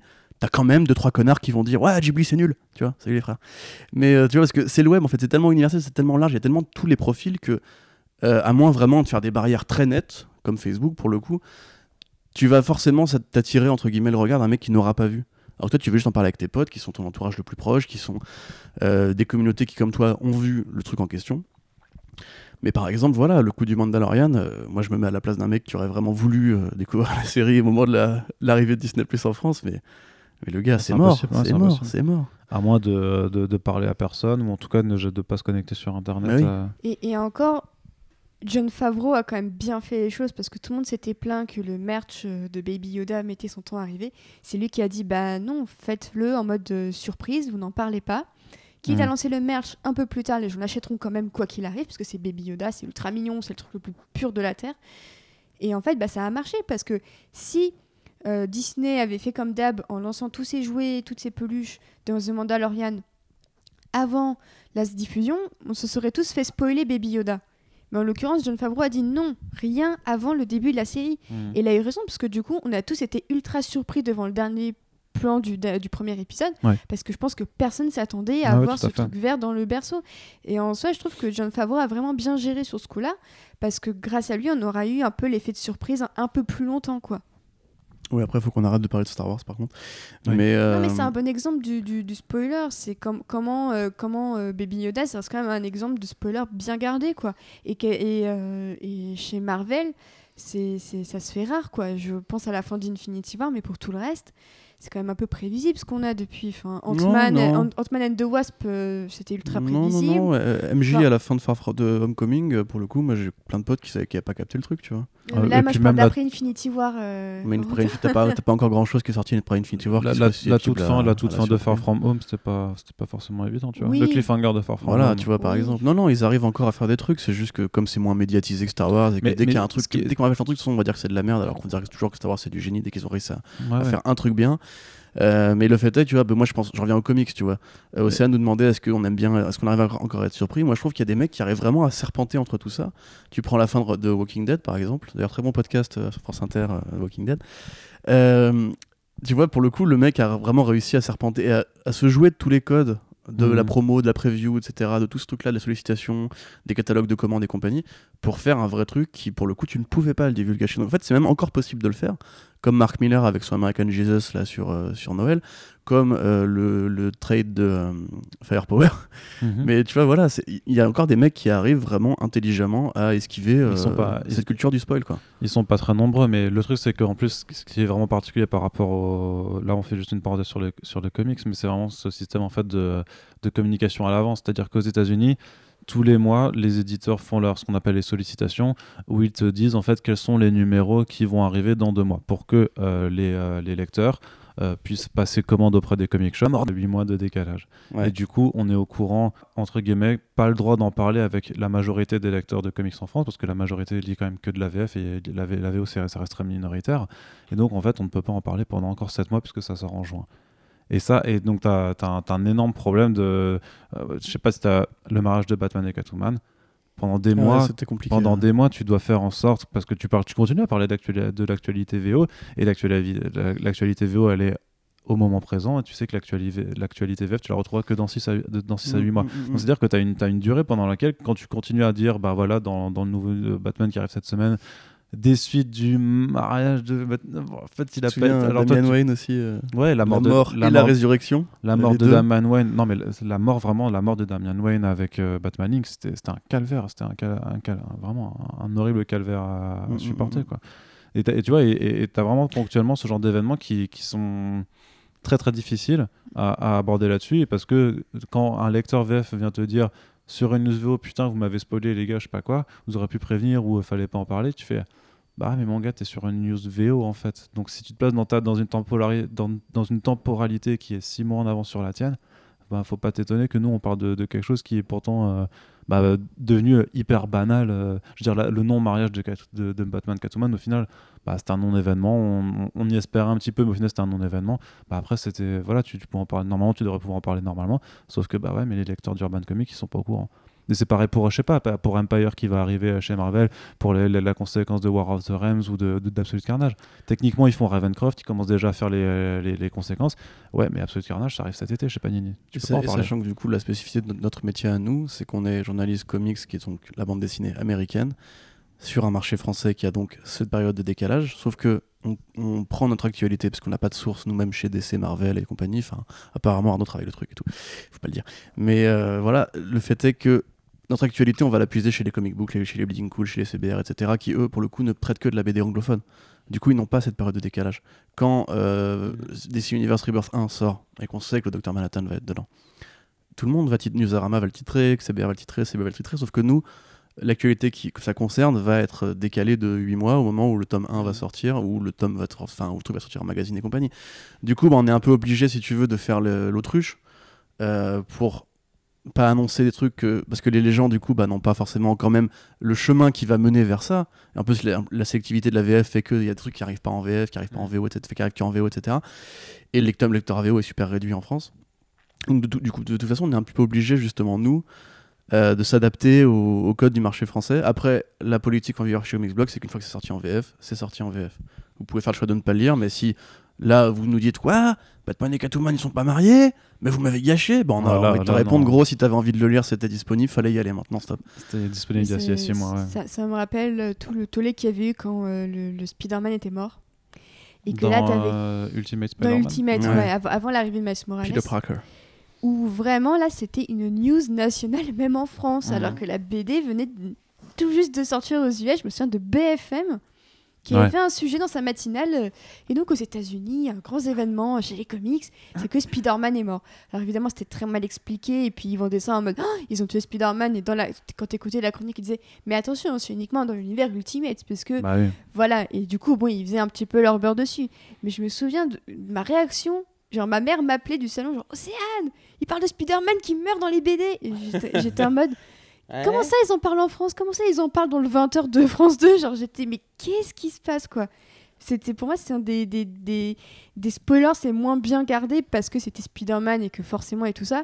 Et puis ensuite un et en fait j'avais l'impression que personne ne comprenait que comme c'était dans l'univers Ultimate c'était un univers un tout petit peu à côté Ah oui, c'était non, mais pas ça, si sans cesse quoi. Faut pas leur demander de comprendre Oui, le multivers si déjà les mecs arrivent pas à comprendre la différence entre l'extrême gauche et l'extrême droite. hein. Mais rien que le fait qu'ils en- euh, le- rien, le fait- mais rien que le fait qu'ils parlent d'une mort de comics dans un journal télévisé écouté par euh, 7 millions de personnes, dont la moitié qui sont des personnes âgées qui mangent leur plateau télé en maison de retraite, tu vois, j'étais en mode ouais, ok, il y a un nouveau stade dans le spoiler qui vient d'être passé en fait. Mais c'est vrai que ça, pour le coup, et c'est d'autant plus vrai aujourd'hui, parce que bon, BFM fait pas des, des, des brefs sur euh, Spider-Man tous les jours. Mais il y a un truc a, dont on a déjà parlé, c'est que le fait est que maintenant la culture comics est mainstream. Enfin, en tout cas, la culture des comics au cinéma est mainstream. Elle devient plus mainstream. Voilà, il y a de plus en plus de sites de jeux vidéo, d'actu pop ou geek, comme ils disent eux-mêmes, euh, qui vont aller puiser dans notre terreau. Sauf que eux, justement, vu que c'est pas leur fonds de commerce ou que peut-être ils ont aussi les impératifs de clic dont on parlait tout à l'heure, euh, eux vont être beaucoup moins précautionneux. Genre pour le coup, enfin moi, le- l'article sur David Espert dans Lucifer, je l'ai vu euh, ailleurs. Et il n'y avait pas spécialement de retenue sur la balise spoiler. Mm. Ce qui m'étonne, c'est que eux, on leur, on leur dit rien parce que justement, Bah, eux, tu ils- tu l'as peut-être pas vu, t'es pas, pas allé regarder euh, de fond en comble s'ils avaient pas eu des Bah, en commentaires fait, ou des ils- retours. ils faisaient des trucs où il n'y avait pas de comment, des commentaires sur la page. Après, j'ai pas été voir leur page Mhm. Facebook ni Twitter, c'est sûr. Mais ce que je veux dire, c'est qu'a priori, c'est peut-être moins grave pour eux parce que, contrairement, nous, on a une communauté de fans qui est vraiment des fans assidus de comics et qui du coup prennent ce sujet-là au sérieux. Parce que si tu, si tu suis un, un site de jeux vidéo pour le jeu vidéo et quand on t'apprend que euh, un tel acteur sera un tel personnage dans le prochain Spider-Man, t'as envie de dire oui, bon bah c'est cool, mais je m'en fous, je vois même pas qui c'est, tu vois. Mm. Donc peut-être qu'ils sont moins nombreux ou moins, moins vociférants parce que c'est pas leur sujet de prédil- de prédilection. Par contre, si, je sais pas, Gameblog cite de, fait demain, ouais, voilà, la fin de Cyberpunk 77 et compagnie, là évidemment ils vont se faire engueuler, que nous, si on le fait, tu vas avoir trois mecs qui vont dire, eh, enfoiré, etc. Mais la plupart des gens, ils vont s'en. Ils vont surtout pas tu comprendre pourquoi on parlerait de Cyberpunk de 77 Bah, a- sur, tu sur connais Street Comics Fantasy. Oui, non, mais je veux dire sur Comics Blog, tu vois, Oui, bien sûr. il y, a- il y aurait pas, y aurait pas de, de, de- de raison d'en parler. Ouais, et moi je pensais aussi à l'aspect critique parce que du coup, moi en fait, Mm. j'écris pas de news mais j'écris des critiques. Ouais. Et c'est vrai que je me pose souvent la question, notamment pour, euh, pour les chroniques de Cliffhanger, euh, parce que c'est de l'écrit. Donc à l'oral, tu as moyen de te rattraper un petit peu et tout ça, mais c'est vrai qu'à l'écrit, une fois que c'est écrit, bah, tu peux plus revenir en arrière techniquement. Mm. Je me suis posé la question parce qu'en ce moment, j'écris la critique de Jojo Rabbit de Taika Waititi. Donc là, faut- on va faire gaffe à ne rien spoiler. Mais du voilà, coup. donc justement, et en fait, je me pose la question, et je pense qu'Arnaud, tu, tu as vu le film, donc tu comprendras de quoi je parle, mais Spoiler est-ce que, est que je parle de ce qui se passe dans le troisième acte ou pas? Sachant que c'est ultra spoiler, que c'est ça, il y a une sorte de shock value. Clairement, le film joue dessus. Mhm. Et je me dis, est-ce que je, je parle de ce qui se passe dans le troisième acte dans ma critique Ou est-ce que, voilà, Arnaud, euh, Arnaud hoche de la non. tête en disant non Mais est-ce que je, je, je mentionne même l'idée que dans le troisième acte, il se passe des choses euh, qui sont assez hardcore comparées au début du film Mhm. et du coup, tout, tout est là, c'est de dire est-ce que je, je précise au début attention spoilers ou est-ce que j'y vais en disant je vais être un petit peu vague et le public comprendra qui pourra quoi. Et c'est tout un jeu d'équilibriste parce qu'en soi, j'ai envie de dire euh, tu débarques dans Jojo, dans Jojo Rabbit, t'as l'impression de voir un peu une farce façon ouais, Wes Anderson, mais qui devient de plus en plus noir euh, et tout ça. Mais c'est rien que le fait de dire que ça devient de plus en plus noir, de plus en plus sombre, c'est Ouais, pas déjà un spoiler en Moi, soi. c'est déjà un indicateur de ce qui se passe et Bon, ça, te prépare à. Après, je rappelle que le film se déroule pendant la Seconde Guerre mondiale, qu'il y a Hitler dedans et les jeunesses hitlériennes. Donc bon, tu te doutes que sous, sous, sous, sous l'humour, il se passe des trucs un petit peu Alors, plus ça va dark. mal se finir a priori, oui. Je l'ai pas vu moi, Mais- donc je spoil rien, vous inquiétez pas. Bah, je, voilà, je dirais rien. Mm. Mais en gros, euh, c'est- c'est c'est- c'est un dilemme que j'ai depuis que j'écris des critiques. Donc ça va faire depuis 2012. Ce qui, me, ce qui ne me rajeunit pas. Mais euh, Bon, ça va, t'as pas 30 ans. non Mais plus. c'est- oui, bah, presque. presque. Ah, virage. Mais c'est un, débat que je me pose et c'est c'est vrai que quand je sais qu'il y a des choses à spoiler, je, je précise. Mais c'est vrai que quand il n'y en a pas, du coup, je me dis est-ce que euh, je parle de ça parce que ça me permet d'exprimer un point de vue bien spécifique Notamment, j'ai créé la critique de Scandale, donc Bombshell, qui est sortie et qui parle du harcèlement sexuel chez Fox News. Est-ce que je spoil le film sachant que c'est une histoire vraie? Oui. Et On je au revient, débat ouais. de tout à l'heure, mais du coup, je, je me retrouve à dire, euh, bah, du coup, je, je précise dans ma critique que le mec s'est fait virer. Parce qu'en soi, il s'est fait virer et Roger Ailes, depuis qu'il s'est fait virer, il est mort un an plus tard. Donc autant te dire que quand tu vois le film, tu, tu vois à l'écran un mec qui est déjà mort. Hmm. Même si les panneaux à la fin ne, ne le précisent pas d'ailleurs, parce que je trouve ça assez étonnant. Mais du coup, je me dis, est-ce que je, je précise au public qu'à la fin, il finit par se faire virer Ou est-ce qu'il faut qu'il le découvre d'eux-mêmes Et je, je me casse la tête parce que parfois, il y a des gens qui viennent me dire, attention, c'est un peu spoiler, j'ai envie de leur dire, mais c'est une histoire vraie. Ouais, c'est- comme sur. tout ce que vous euh, voyez, ça, ça s'est réellement produit. En plus, tu, tu, tu sens que le film, il te, te balance son. C'est une histoire authentique, c'est une histoire vraie, machin et tout. hmm. Du coup, euh, je- en fait, je suis grave perdu, quoi. C'est comme sur un film de guerre où, je sais pas, il y aurait une mission enfin, qui retracerait une, une célèbre bataille, une célèbre mission où on sait à la fin bah, que les Allemands ou les Américains ont perdu ou machin et que. Euh, ou gagné. Et, bah, tu, tu dis, bah oui, enfin, par Harbor, on sait que, les- que, voilà, que la base se, se ferait canarder euh, par les Japonais, tu vois. Non, Après, il n'y a pas grand chose à spoiler dans Pearl Harbor, heureusement. Mais... Non, mais c'est ce genre de choses, tu vois. Yeah, bien sûr. Bah, c'est là justement, moi j'avais. euh, enfin, je- vite fait Tarantino, après je vais revenir sur ce que tu as dit. Mais tu vois, par exemple, pour le coup, moi, à la fin d'Inglourious Bastards, j'étais. euh, J'étais soufflé. Parce que je- je- bon, tout le film, je me suis dit, mais enfin, ça se passe pas comme ça. Tu vois, on sait très bien qu'à un moment donné, ils vont perdre et que leur super plan, etc. Moi, j'attendais de les voir crever, en fait, les héros. Et d'un coup, ils rafalent Hitler. Et j'étais en mode genre, qu'est-ce qui se passe? Ça m'avait rendu fou. Ah bah. Mais je suis grave d'accord avec ce que tu dis et pour le coup, c'est pour moi en fait deux sujets, c'est deux types d'articles différents parce que tout à l'heure on parlait du fait que euh, que tu as, vu une œuvre, tu as envie d'en parler, tu as envie de d'en débattre, de la décortiquer, etc. Mais il faut penser au mec qui ne l'a pas vu. Du coup, euh, personnellement, j'ai tendance à penser qu'une critique, c'est pas forcément juste un, étalage de points qualitatifs un par un. C'est aussi une sorte de grille de lecture sur comment tu peux aller, enfin, d'un point de vue personnel, hein, euh, tu peux aller justement aller lire une œuvre. Et pour le coup de Joker, j'avais essayé de faire un truc où je donnais mes clés de compréhension. Euh, il se trouve qu'elles n'ont pas été partagées par tout le monde, mais voilà, j'ai donné mes clés de compréhension et mon appréciation du film. Mais en fait, si j'avais voulu écrire un papier dessus, il, aurait fallu que je revienne sur des points plus factuels. C'est ce qu'on a fait en podcast, heureusement, on a la chance d'avoir ça nous, tu vois.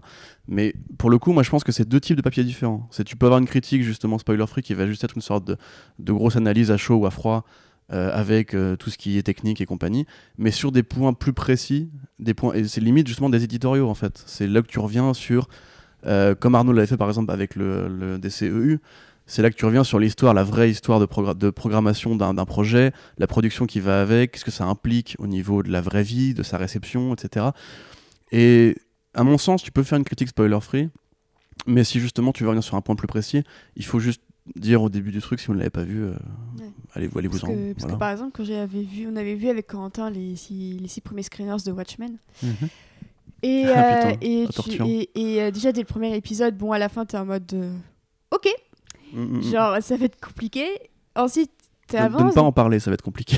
voilà de, déjà de pas en parler, mais en plus dans ta critique de faire en sorte que ça reste quand même vague aux yeux du public pour pas qu'ils qu'ils comprennent et que tu, parce que mon but c'est pas de spoiler les gens, c'est pas de leur gâcher le plaisir quoi, ça me fait chier. Je le fais déjà suffisamment involontairement pour qu'en plus euh, je le fasse. Et puis genre la saison avancée, et puis genre t'as l'épisode 4, ok. L'épisode 5, tu te dis oh putain, alors là ça va être compliqué de ouf. Et là t'as l'épisode 6, tu te dis ok mais c'est mort, comment je peux écrire dessus sans spoiler le public? Et franchement j'ai- galéré sur Cliffhanger. et même pour y- ma critique chez Hyperlink où je bourdouillais comme une ouf parce que j'étais en mode putain mais je vais spoiler, je- je- je- j'étais en panique. Et, euh, et le truc, c'est que, en plus, en voyant après les trois derniers, je me suis dit, mais en fait, tout ce que j'ai écrit, c'est ok, ça reste ok, ça reste cohérent.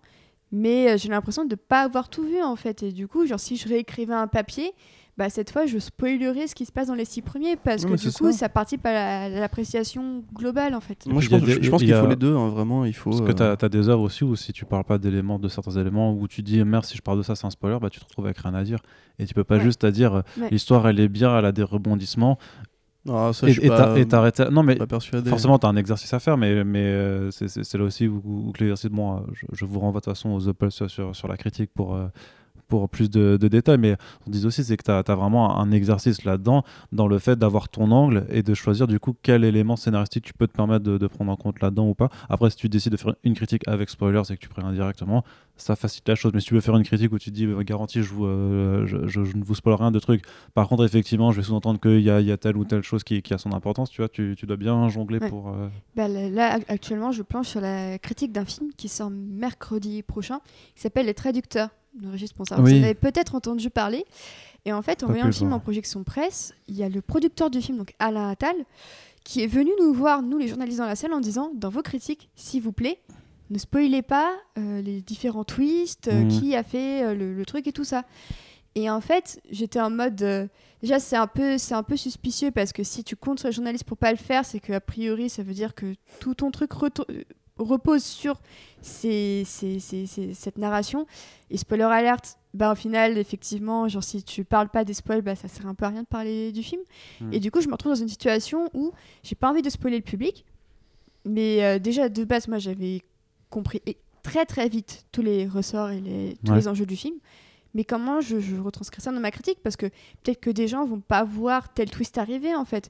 Du coup, si je me retrouve à dire euh, le film est ultra prévisible, vous allez tout deviner, machin, bah comment tu veux faire comprendre au spectateur que c'est super prévisible en fait? Et Mm. honnêtement, Mm, honnêtement, en mm. ce moment, je, je galère vraiment parce qu'en plus, il y a des points qui, que je trouve vraiment euh, indigents dans le film, mais je peux pas en parler. ouais, du coup, parce Rien que, de dire euh, que tel acteur ou telle actrice livre une grosse performance, c'est un spoiler en soi.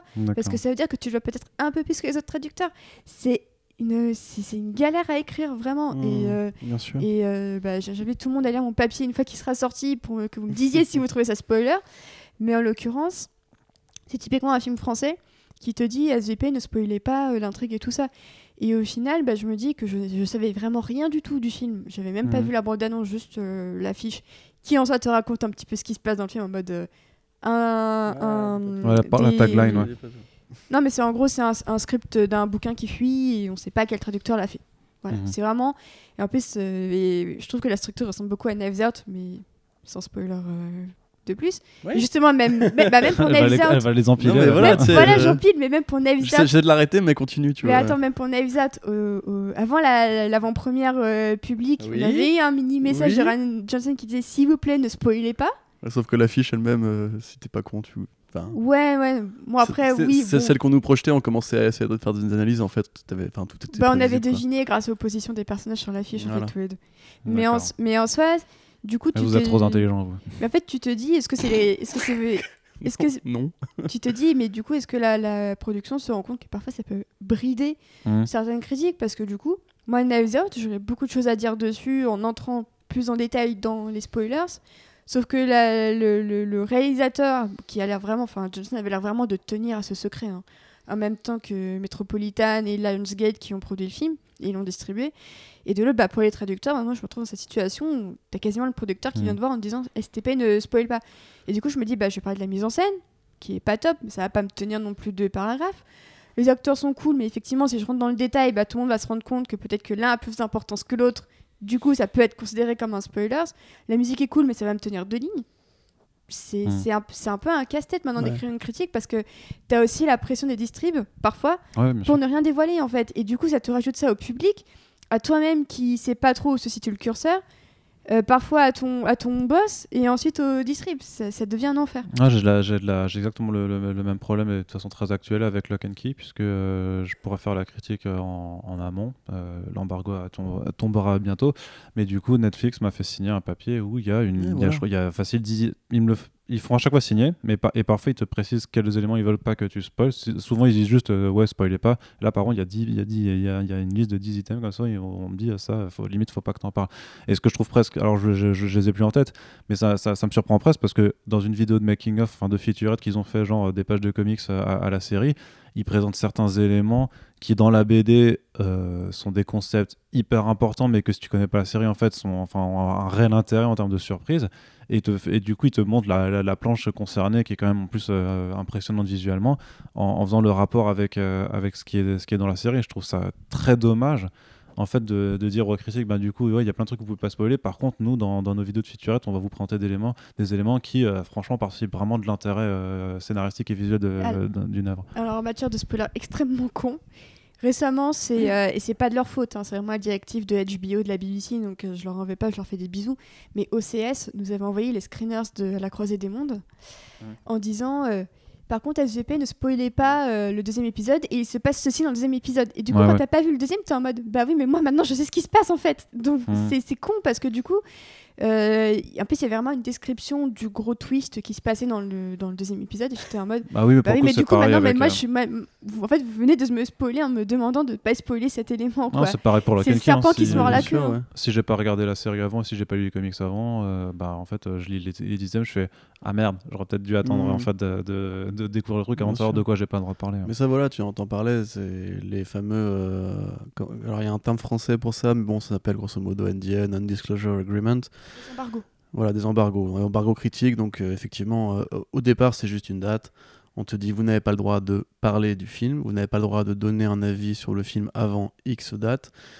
Euh, Il y a une, une, problématique de spoiler là-dedans, puisqu'évidemment, ils veulent pas que ça fuite parce qu'on est à l'ère d'Internet, mais il y a aussi une problématique de contrôler le- le- la, communication officielle autour du projet. Et ça, pour le coup, c'est un truc qui, euh, sous couvert de spoiler, permet aussi de justifier qu'on va mettre une sorte de museau, enfin de, de muselière sur le journaliste et le critique pour éviter que si ou ça soit dit ou fait, etc.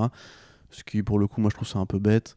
Euh, Il y a déjà eu des embargos critiques qui se terminaient genre le, le- le matin de la sortie du film, tu vois. Enfin, Pour- 9h pour- en France, ouais. Pour, un, pour un Infinity War ou un Endgame, ça se comprend, tu vois. Quand il y a des projets comme ça avec Non, de réels sûr. enjeux, des, des énormes non, les, les- les euh, critiques sont pas stupides non plus, ils savent très bien. Bah, euh, bah, on, on- on- Enfin, on la parle plupart, quand même, hein. on parle quand même de qu'il y a des personnes et des sites sur euh, dans- sur cet espace internet qui n'hésitent pas à divulgacher.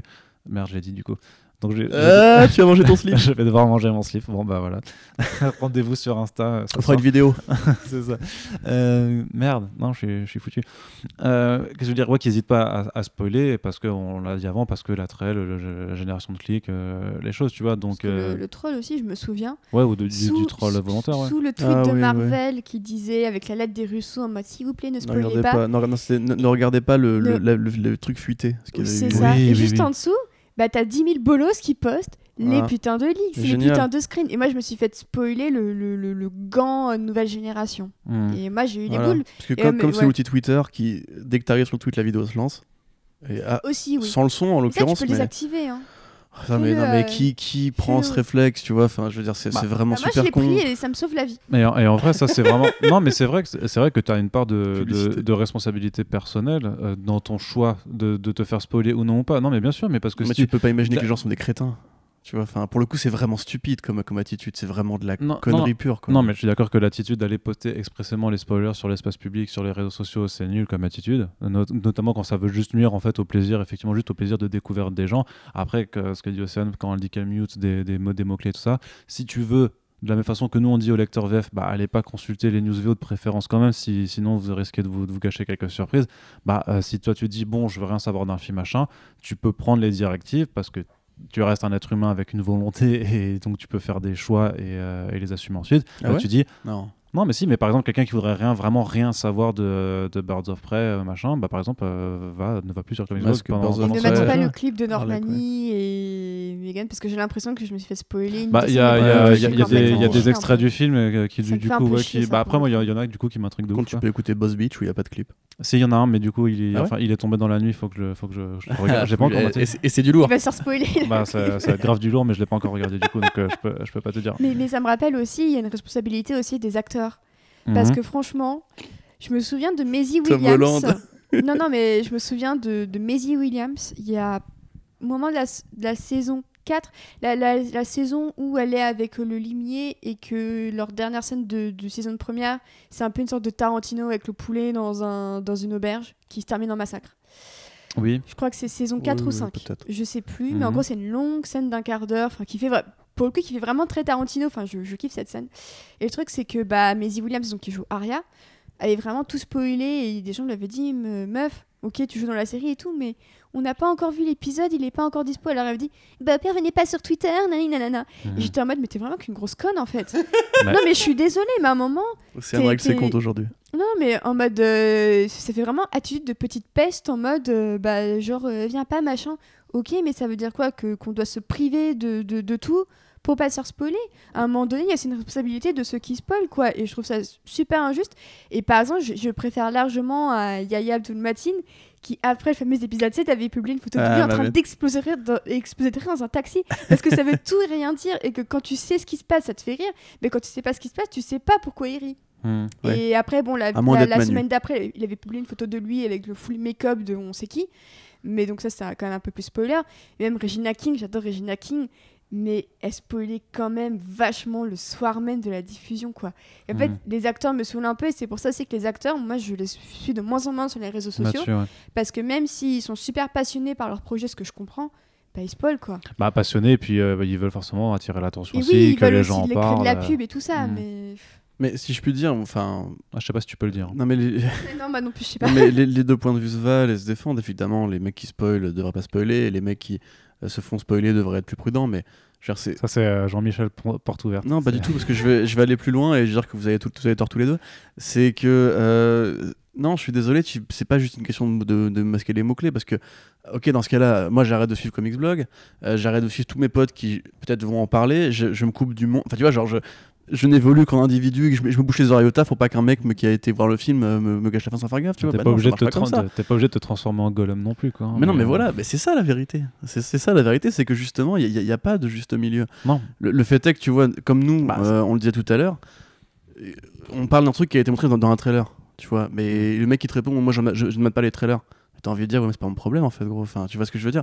Et à la fois, il a pas tort non plus, parce que justement, si tu veux pas tout divulgacher, mais que t'as quand même envie de savoir ce qui va se passer dans tel, dans 6 mois, dans 8 mois, etc., bah tu vas suivre le site d'actualité, mais le site d'actualité est pas au courant de tes préférences personnelles, tu vois. Et c'est pas un QCM que tu fais remplir à tout le monde. Il y a quand même une différence parce que la promo Mais- c'est avant le film et ce que disent les acteurs qui spoilent c'est après la diffusion. Non, ça Ouais. dépend. Ça, ça Non, dépend. non, Il y a, non, eu des spoils, il y a eu des spoils antérieurs à ça. euh, Oui, mais en soi ça veut dire que la production a décidé que c'était ok. Donc tu, peux- moi, tu- je... tu te souviens de Don Cheadle qui disait euh, dans Avengers Infinity War, euh, la moitié des gens meurent à la fin et tout. C'était deux, ans avant, tout le monde croyait que c'était une Non, blague. c'était Marc Ruffalo qui Mark avait Ruffalo, fait la pardon, blague ouais. et Don Cheadle qui était en mode Dieu Oui, c'est ça, c'est ça. Et tout le monde pensait qu'il joue la comédie alors qu'en fait non, il tue. Ouais, mais ça, tu te rends compte deux ans après. Ouais, meurt en mode ouais. putain. Mais voilà, tu vois. Et puis pour le coup, voilà, on parlait d'ailleurs des, des studios qui savent jouer avec leur image euh, spoiler et compagnie.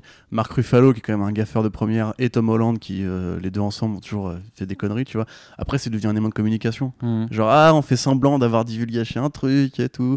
Et t'es là, ah, pas Ouais, mal, et parfois des, des acteurs qui mentent du coup expressément pour euh, Ouais. se révéler parce que par Tu te exemple. souviens Joaquin Phoenix euh, sur, sur Allociné hein? Ouais, ça c'était me ouf. souviens de Tom Holland aussi chez Allociné qui avait dit qu'il y aurait une suite alors qu'il n'y avait rien de confirmé. Ça c'était rigolo aussi. C'est ça, c'est Jason Momoa qui dit clairement non, je suis pas Aquaman. Ouais. T'as effectivement Joaquin Phoenix qui disait à nos confrères d'Allociné, euh, à, à cette journaliste, du coup, c'était un moment de gêne extrans parce qu'il fait Ouais, je vois pas de quoi vous parlez. Enfin, c'est quoi, euh, I, I don't know what you're talking about. ouais, c'est ça. C'est- C'est c'est quoi, Espèce c'est- de bâtard. c'est quoi Joker? Ouais, attends, deux- un- attends un milliard et un Oscar après, tu Mm, vois. mm, mm, mm. C'est ça, je pense qu'on devrait lui. euh, il, il devrait revenir s'excuser quand même. Lui, il devrait faire un pas être- Challenge, tu vois, typiquement, parce Ouais. que Momoa, il avait assumé, il avait pris des verres d'eau dans la gueule et compagnie, tu vois, mais lui, pour le coup, c'est genre, non, c'est passé comme une lettre à la poste. Ouais, c'est. Il a juste menti en interview, au KLM, euh, tranquille. Après, ils le font, c'est pareil que euh, Tom, Tom Ellis qui joue euh, Lucifer dans la série, qui a fait Ouais. un caméo dans, dans, dans une, dans une série. Je l'ai vu, je l'ai vu, et il la je l'ai vu, c'est incroyable. C'est Ouais. incroyable. C'est vrai Je, je l'ai pas vu cette C'est scène. incroyable cette scène. Mais, euh, ouais, est-ce qu'on. Ah, j'ai- euh, vertigo à moi à pleurer. mais, mais- mais j'ai- pensé à un truc, tu vois, même par rapport aux, aux articles, en fait, même par rapport à nous en, tant- en tant que site, franchement, une idée toute con, c'est que euh, dans ton système de tri des articles, tu puisses intégrer en fait une, une option euh, spoiler, où tu coches ton article, si ton article contient des spoilers, tu, tu le coches, et après, dans les paramètres de consultation du site, tu peux dire à l'internaute, est-ce que tu veux un site spoiler free et du coup, bah, tu, Ouais, tu cliques oui, et du coup, ces articles-là n'apparaîtraient pas. Je pense, enfin, je sais pas si c'est facile à faire ou pas, Je vais euh, peut-être en parler à nos amis développeurs, mais sur, euh, je- les je réseaux sociaux, c'est compliqué, je pense. sur les réseaux sociaux, sera toujours un peu plus compliqué, mais au moins sur euh, sur la homepage, oui, je sur, pense, sur je la c'est homepage, faisable, hein, honnêtement. il y a, y y des choses comme ça, des, des gens qui, qui viennent. euh, Du coup, tu crées un compte Comicsblog avec spoiler, un compte Comicsblog sans spoiler, et les gens choisissent de follow. Ouais, en fonction de. C'est ça. Enfin, tu fais juste une, une, une, une option, c'est juste une bête option d'affichage euh, d'une catégorie d'articles. en Non, mais je veux dire sur les réseaux, tu vois, tu crées un compte Mm. Twitter Comicsblog spoiler free, Comicsblog avec Ouais, spoiler. bon, ça, ça Non, mais du tu travail. vois, Ouais, le, ouais. le- le con- le mec peut masquer, parce qu'il y a quand même cette option masquée qui est géniale. Tu peux masquer le compte euh, CB euh, avec En- spoiler, en- et voilà, tu vois. En, en vrai, ça faudrait juste faire la même. faudrait que les réseaux sociaux puissent faire la même chose, c'est-à-dire euh, avoir une option euh, post euh, spoiler ou pas, et que les gens qui s'abonnent à une page disent je, je, je, je veux tout voir, ou alors je veux voir juste les, les trucs sans spoiler. Mais- Je crois pas que ce Ouais, soit mais à la place, Jack Dorsey, il préfère, mettre de- il préfère que maintenant on puisse liker les messages privés plutôt que d'ajouter des balises spoilers ou quoi. Donc, Ouais. mal Ouais, puis, puis voilà, en- encore une fois. C'est c'est pas l'intérêt des, des, des gens derrière les réseaux sociaux de pouvoir euh, limiter c'est- euh, la diffusion de quelque chose. ça, quoi, donc, Twitter euh, se nourrit du, Bah, spoil, puis en- enfin, mais, encore, encore une ça. fois, qu'est-ce qui est spoil, qu'est-ce qui n'est pas spoil? Moi, je Aussi. considère pas que dire que par exemple. euh, Jake Gyllenhaal joue Mysterio dans le film Spider-Man Far From Home, c'est un spoil, mais pour beaucoup de gens qui veulent le découvrir Oui, en salle et compagnie, tu je, vois. je me souviens qu'on était venu me dire euh, Ouais, mais c'est du spoil de dire que Mystérieux c'est un méchant, et j'étais en mode. Ouais, non, bah tu vois, voilà, ça. ça Sans mon silence. Qu'est-ce qui décide quand toute la promo de. Oui, ou parce que toutes les bandes annonces, les, les Voilà, premières bandes annonces C'est pareil disaient. pour euh, Lock and Key. Si t'as lu la BD, il y a rien qui va te spoiler dans Lock and Key. C'est The Boys. Moi, je- il y a des trucs qui ont été différents, qui ont été différemment faits.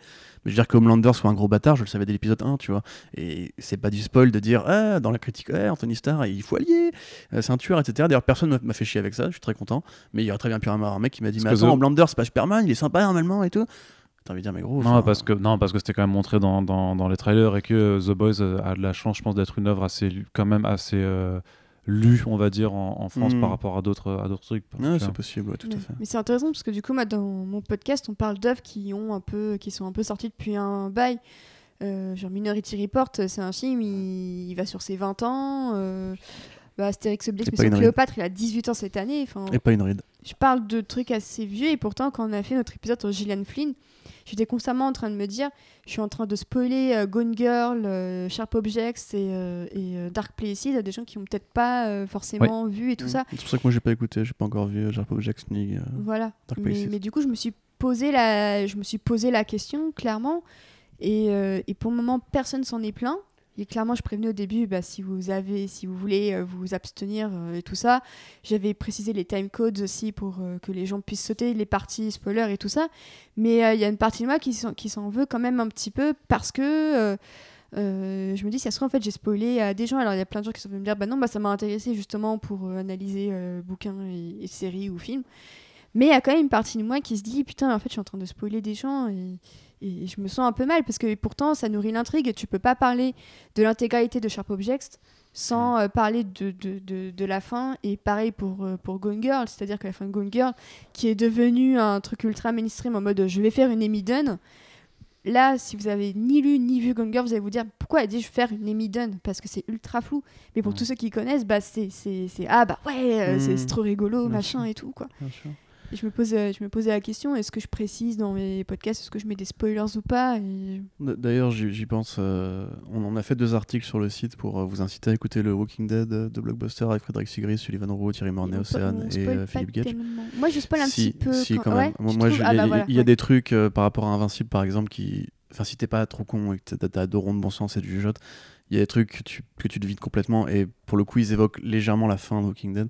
Mhm. Il y a des éléments. Je vous conseille pas d'écouter les dix dernières minutes si euh, vous n'êtes pas trop au courant de qui meurt et qui survit à la fin. Quoi. Mais après, comme dit, euh, c'est sorti en VF parce que pour le coup, Delcourt, enfin, enfin, le, le dernier tome en français vient de sortir. Mais c'est 33 tomes. Enfin, tu vois, je, Oui, je oui, comprends très bien qu'un bah, mec se oui. soit un peu de retard sur oui, 33 mais tomes, ouais, quoi. c'est 33 tomes, oui, mais qui sont publiés depuis 10 ans. Et attends, Walking Dead, c'est la plus grosse C'est vente de comics super en France émission, il n'y a pas de souci. Je suis en train, de, en train de dire, moi, pour le coup, ce qui n'est pas lu encore le 33e tome, Je me suis légèrement fait gâcher Ouais, ouais, parce que je pensais qu'il se passerait un truc à la fin qui se, qui se passe pas. Du coup, après, Non, mais c'est- de toute façon, c'est- la conclusion de, de ce truc. C'est de toute façon, c'est qu'il y a voilà, c'est il y, a- il y a pas de il y a pas de ligne tracée avec d'un côté euh, pas spoiler et de l'autre spoiler et tu peux et tu peux pas naviguer dans ce monde en faisant juste voilà, c'est Ouais. pas c'est pas manichéen. Ouais, Donc parce euh, il y, a, il y a vraiment tout un tas de de, de parts. Bah, après, j'ai envie de dire comme pour tout dans la vie, hein, de toute façon, il y a rien qui soit tout blanc tout noir. Euh, à part euh, peut-être ça, c'est la Bah, conclusion facile de, de- de- c'est- de- de dissertation. Ça, c'est genre comme tout dans Ouais. la vie, de points. Comme tout dans la vie, et, euh, Fini par une ouverture. Carpe diem, voilà. C'est intéressant que tu parles du Walking Dead parce que je me suis posé la question pendant mes interventions est-ce que quelles sont mes limites en fait? Parce que si euh, le, le- le podcast sert à faire découvrir la BD au-delà même de la série à des gens, euh, bah clairement on dit qu'il y a quand même des différences. Et moi en fait à la fin, euh, Fred Segrist euh, qui nous fait euh, tous un bisou, il demande c'est quoi votre personnage préféré? Et moi je réponds un personnage qui meurt très très vite dans les BD, mais qui est encore vivant dans la série. Et du coup, est-ce que Ouais. c'est est-ce que c'est spoiler de dire que le personnage meurt dans la BD extrêmement vite et de manière quand même assez, assez brutale, euh, très vite, euh, avec des implications qui, qui, pour certains personnages qui sont pas du tout présentes dans la série Ou est-ce que je. Et du coup, bah, j'ai quand même dit Mm, pourquoi je- j'aimais ce je- je- Je personnage. fait et- les hein. différences et les différences et je sais que j'aurais pas pu exprimer clairement pourquoi j'aime autant ce personnage si j'avais pas un petit peu creusé pourquoi en fait Ouais, bah oui. Mais de la même façon que, que Mornay et, et Sullivan euh, en parlent de Negan, sont obligés de dire que le personnage est quelque chose de grand dans son destin. Et quand tu parles justement de son destin, tu parles de sa finalité. Donc en parlant de sa finalité, tu dis plus ou moins comment ça va se passer. Quoi. Et après, évidemment, bon, tout le monde n'a pas un organigramme chez lui avec des punaises et des fils rouges qui vont d'un point A à un point B. Mais euh, de, de- de fait, moi je dirais justement, et c'est là que- que notre travail se trouve justement, que comme pour les critiques, tu vois, il faudrait effectivement séparer un peu et créer plus d'actualité, enfin d'actualité de d'éditorial en spoiler free pour euh, apprécier une œuvre et après y revenir régulièrement pour ceux qui l'ont vu justement c'est ce qu'on fait en podcast. C'est ce que justement bah, Sigrist fait aussi à sa façon. Dans Watchmen tu vois quand on a fait le podcast Watchmen on a dit Ozymandias c'est le méchant. Maintenant si tu veux l'idée c'est aussi de faire découvrir Watchmen des gens. Avec la série beaucoup de gens ont découvert Watchmen et en un sens quand tu dis ça tu, tu gâches déjà un twist qui a- certes qui est très vieux certes qui est publié en France depuis très longtemps mais tout le monde n'a pas forcément eu le réflexe d'aller la commander à l'époque et quand en tant que journaliste tu fais découvrir une œuvre en tant que même que critique ou quoi et qu'il y a un truc qui est acquis pour tout le monde t'oublies en fait que pour des gens ça va aussi être une surprise de découvrir Ouais. ça tu vois Ouais. et c'est un peu tout le tout le jeu du du, c'est- spoiler C'est le débat qu'on avait quand on préparait les émissions euh, d'Hyperlink avec euh, Karel et son équipe. C'était de savoir où était la limite pour euh, si tu fais une émission sur Batman et sur euh, Watchmen. C'est enfin, pas en C'est soi. celle qu'on a fait avec Arnaud, donc c'est pour ça que je prends celle-là, mais qui était de bons exemples, mine de rien. C'est où est-ce que tu pousses le, le curseur, c'est-à-dire qu'on s'est posé la question de savoir est-ce qu'on allait dévoiler qui était le méchant de Watchmen. Ensuite, Mhm. on a tous développé, enfin aussi moi, une réflexion sur qui est le- vraiment le vrai méchant. Est-ce que Ozymandias... Tais-toi. on s'est posé les questions en préparant l'émission de est-ce qu'il faut révéler tel élément de l'intrigue, oui ou non, alors que c'est un comics qui va avoir 30 ans, euh, qui a plus de 30 ans, qui va sur ses 40. Ouais, et du coup, 40, la, que- toute la question se pose est-ce que euh, 30 ans, 33 ans plus tard, est-ce que tu peux dire que Ozymandias c'est une méchante. Watchmen quoi? Parce que c'est vrai que moi, quand j'avais découvert le, le film en 2009, Mm. mais je savais pas que c'était lui le méchant. Mm. J'ai vraiment tout découvert sur la fin. Je me, je me disais, ouais, il a, il a des vibes un peu de méchant. Mais du coup, en voyant la fin, j'étais en mode, ah, ok, c'est ça qui se passe, quoi.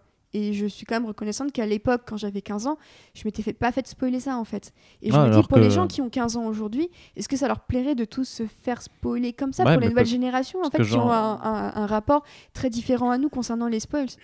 Non, parce que je- c'est ça, c'est dire, mais parce que si 15 ans on tu t'étais plainte qu'on te dise que euh, Ozymandias c'est le méchant, ben, on- euh, des, des gens comme nous auraient pu te dire, ouais, bah t'avais qu'à lire la BD parce que ça fait 30 ans qu'elle est sortie, quoi, tu vois. mais c'est À vrai l'époque, ça c'est faisait, vrai ça tu faisait vois 15 ans. Mais ouais, il y a encore aujourd'hui, c'est encore plus Bah, en, daté, 2009, du coup. en 2009, ça faisait déjà 20. euh, tu sais moi qui ai 20, beaucoup 22 ans. 86. Moi qui 20, consommais 20. beaucoup de podcasts jeux vidéo dans mon adolescence, justement, je me suis fait spoiler la fin d'FF7, je me suis fait spoiler la fin de Silent Hill 2, etc. Euh, je, je sais, je sais qui est MGS3, Pyramid euh. Head, je sais, voilà, etc.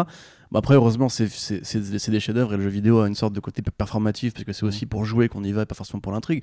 Mais euh, il y a quand même aussi un problème, c'est que chaque génération chasse une autre, entre guillemets, et chaque génération Mhm. a ses chefs-d'œuvre. Et le fait est que quand tu veux te faire une culture sur le passé et que tu veux, par exemple, découvrir Psychose aujourd'hui, et forcément au courant du twist ou peut-être pas, donc on va pas dire. Mais tu vois, tu découvres le film et tu dis forcément que tu le verras jamais de la même façon que les gens qui l'ont vécu à l'époque parce que tu as vécu ta génération de tes parents qui, en diluant ces chefs-d'œuvre dans la culture pop, ont rendu le truc. euh, voilà, comme tu dis, on fait une Amidon, tu vois, c'est quasiment devenu un mème aujourd'hui. Et en un sens, quand tu découvres justement le film aujourd'hui, tu sais très bien. Enfin, tu as tes. Ton attente est déjà, déjà préécrite, précalculée parce que tu as une culture pop entière qui a amalgamé le truc. Je veux dire, peut-être qu'il y a des gens qui, à une époque, quand ils ont découvert euh, Killing Joke, euh, croyaient vraiment que Batman avait flingué le Joker parce qu'ils l'ont lu au présent, tu vois, et savaient pas forcément pour Oracle et compagnie. Aujourd'hui, quand tu tombes dans, sur le bouquin, tu sais très bien qu'on va te raconter une histoire psychologique où Batman et le Joker sont deux faces d'une même pièce et compagnie. Du coup, tu l'abordes très différemment et c'est un peu. euh, Mais ça, on peut pas l'en empêcher, tu vois. C'est Mm. gén- les générations qui se renouvellent, la culture qui passe de main en main et, et son héritage qui se, comme dirait Alan Moore, qui transforme le réel et la façon dont on voit les choses. Ouais. Donc, Bah, pas, euh, pas voilà. pareil, Barbara, Barbara Gordon qui, euh, qui devient handicapée, enfin qui se fait euh, bah oui. pris des trucs à l'époque. Spoiler, bien sûr. Quand sûr. Joke sort, tu peux Bien pas en parler. C'est le gros choc machin. Aujourd'hui, c'est enfin, comme. Ouais. Tu, quand tu dis Calling tu fais ouais, c'est le truc où, euh, où Joker il, il est- est brutalise. Barbara. Mm, mm, mm, mm. Donc, euh, du coup, en, en- en- en conclusion de, de ce podcast euh, ouverture, qu'est-ce qu'on fait du coup? Bah, on change rien. on fait, on fait dans l'immobilisme Bah, je, je Non, connais ouais. de plus en plus de gens sur Twitter, et j'embrasse notamment Mélodie, qui a décidé de parler des films sur Twitter en lançant un sondage euh, Dites-moi quand est-ce que vous êtes prêt à ce que j'aborde le film? En utilisant les balises spoilers. C'est pas bête. Et en fait, dès lors que le résultat bascule du non au oui, elle commence à en parler. Et je trouve que c'est une idée intéressante parce que du coup, ça veut dire que c'est, ça devient démocratique. Le spoiler devient un outil démocratique, c'est-à-dire que les gens sont en accord pour parler plus en détail du film. Alors après, il y a tous ceux qui vont dire, bah oui, mais ça veut dire que s'il y a 30% de non, les 30%, ils se foutent, ils se foutent les spoilers au cul. Bah, en l'occurrence, après, il y a toutes les armes qui sont euh, masquer les mots-clés, masquer le compte euh, de Mélodie le temps qu'elle fasse son trade pour ensuite euh, la démuter. Je pense que maintenant on est dans une ère où on, passe, on va passer plus de temps à vouloir se préserver des spoilers qu'à les créer. Ouais, mais c'est et- marrant, j'aurais dit l'inverse. euh, Moi, j'aurais dit l'inverse. J'aurais dit. temps, euh, Je vois plus de gens passer leur temps à dire je vais, je vais mute, je vais faire ceci, je Ouais, vais mais me parce que préserver. c'est notre à génération à nous, tu vois. Oui. Peut-être que c'est dans ta bulle, euh, Voilà. dans, dans ta bulle de réseaux sociaux où les gens sont relativement un petit peu d'accord avec toi et donc Voilà. participent à ce, ce même Et, chose. et particulièrement la tienne, parce que c'est une bulle de cinéphiles, de gens qui respectent vraiment l'art filmé, etc. Mais il y a non, plein de non, gens qui. certainement pas. Je peux te dire que ma- le film Twitter, quand c'est à Cannes, euh, je me, je m'étais fait spoil, je me fais chaque année spoiler tous les films de Cannes. Ils je sont me- pas voilà. toujours bienveillants alors. Donc, genre Libération qui avait. Et c'est Justement, parce que c'est un spoiler ou pas, la fameuse scène du baiser dans Drive, eux la décrivaient limite plan par plan, et j'étais en mode, mais putain, les gars, j'aurais voulu découvrir la portée justement de cette scène au cinéma. Oui, C'est ce que je veux dire. bien sûr. Mais après, moi, je pense que les générations se renouvellent, et puis justement, on le voit avec les chiffres. il y a- Pour euh, une news spoiler, tu vas avoir 5 commentaires qui vont être très désagréables, très désobligeants, et qui vont après essayer de remettre des gens dans les commentaires pour euh, fédérer un petit mouvement de révolte. Euh, ceux qui entendent ce podcast et qui sont dans ces catégories, euh, on vous salue. Ça, ça, les mecs, merci de nous avoir cassé les couilles. Mais euh, la vérité, c'est que, en vrai, justement, il y a tellement peu de sites qui font cet, effort d'être précautionneux, et tellement peu de gens sur les réseaux qui font cet effort d'être précautionneux, que moi j'ai l'impression que d'année en année, on accepte de plus, en, de plus en plus facilement le contrat. Et pour le coup, The Mandalorian est un bon exemple.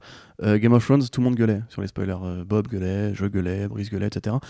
Euh, Enfin, des gens que vous connaissez pas, mais voilà, c'est des exemples assez établis, justement, d'une génération qui est un peu la nôtre, entre 30 et 40 ans, enfin entre 25 et 40 ans. Mais j'ai l'impression que pour Mandalorian, ça va pas tellement gueuler en fait. Des gens ont dit, quand Première a fait son article, euh, que veut dire le twist de fin de Mandalorian? Des gens ont dit, gros, ça sort dans 6 mois, euh, respecte-moi un peu. Mais après, sur tout le reste de la saison, tout le monde justement par effet, par effet cliqué en fait, tu vois, entre guillemets, c'est- il y avait le côté. Je, je pense que le décalage de sortie s'est dit. euh, je pense qu'il y a peut-être une résignation de la part de- du reste du monde face aux États-Unis et au, au Canada et aux Pays-Bas euh, de se dire euh, bon, ok, nous on l'a dans 7 mois. Bon, Puis bah, nous, on n'y est pour rien, en fait. voilà, Techniquement, le public n'y est pour rien si on n'a Mm. pas le contenu en même temps que les États-Unis. Donc, à un moment donné, euh, enfin, c'est- c'est c'est- c'est normal de vouloir voir le, un contenu qui nous, qui nous intéresse. Mais je oui, ne puis dis pas ça pour, euh, euh, pour justifier. Ça, Voilà, ouais. euh, voilà, moi, il y, a des- Bah, il y a- il y a des films, ça fait des années que je les attends en France. Bah, je pense que je vais encore me torcher très longtemps avant de les voir. Quoi. Mais faut, faut, faut se dire qu'à l'époque, quand il n'y avait pas Internet et que les films sortaient 6 mois en avance aux États-Unis jusqu'en France, et ben voilà, il n'y avait pas de problème. Mais il n'y avait pas les réseaux sociaux surtout. Oui, non, mais il n'y avait Voilà. pas ce problème-là. Donc oui, effectivement. Mais euh, ouais. Après, moi, on m'a déjà gâché des films dans la cour de. Enfin, c'est c'est une vraie histoire. mais Dans la cour de récré, on m'a déjà gâché des films. Tu vois, on m'a déjà gâché la fin de film et compagnie. Sixième sens, je le savais C'est avant ça, de voir t'as hein. Dark Origin Story, oui, mais moi aussi, c'est sens. euh, Non, non, c'est pas Dark Origin Story. C'est juste moi, j'étais en mode genre, qu'est-ce qui se passe et tout. Et ils vont, mais ça te dérange pas parce que je vais te le dire quand même. Je fais, ouais, vas-y, je veux savoir et tout. Ça m'excitait, tu vois, parce que Mm. je pense, je pense ça, je le pense sincèrement. Euh, derrière la façade de putain, il m'a gâché telle scène et compagnie, parce que c'est vrai que c'est chiant, hein, ça nous est arrivé à tous. Moi, euh, régulièrement, quand Océane rentre de projet presse et me dit Ah, le film là, c'est de la merde et tout, euh, je lui ai demandé de me raconter Star Wars 9 parce que justement, je voulais savoir, Euh, peut-être par panurgisme, comme dirait David, Basal Mode, actionnaire. Écoutez, le, ce podcast, est très bien. Euh, mais voilà, j'ai aussi envie parfois de me faire gâcher le truc parce que j'ai envie de participer au mouvement de groupe, etc., sans forcément m'impliquer émotionnellement dans une œuvre, tu vois. Et pour le coup, The Mandalorian, j'ai plus l'impression que c'était une sorte de mouvement de célébration, même si le film a reçu beaucoup de enfin, la série a reçu beaucoup de critiques. Comme tu disais, il y avait un côté genre, euh, C'est un, un On petit événement qu'on ouais. vit ensemble, tu vois, donc on se tire tous vers le haut, on se, Oui. met, on se met dans la main. on Ça se crée des fanarts, Voilà, des vidéos.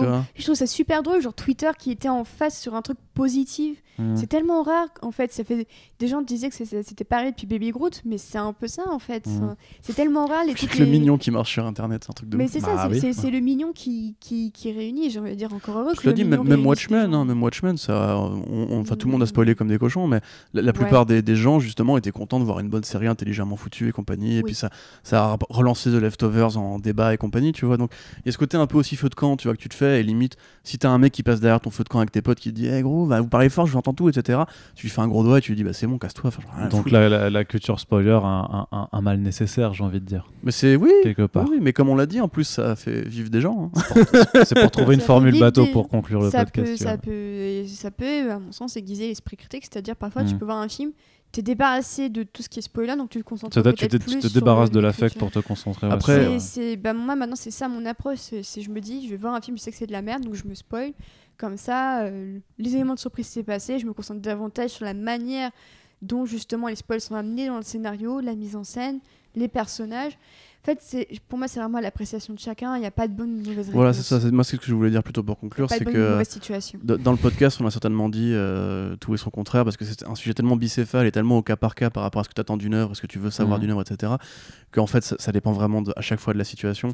Ce qu'on peut dire, c'est qu'en tant que journaliste, évidemment, notre but, c'est pas de gâcher les surprises des gens, mais qu'il y a quand même des limites euh, à observer parce que sinon, on peut pas faire notre métier. Mhm. Et que moi, justement, si on devait prendre une résolution de début d'année pour, euh, pour à la fin de ce podcast, ce serait justement pour les critiques, comme je l'ai dit tout à l'heure, de faire une critique spoiler-free.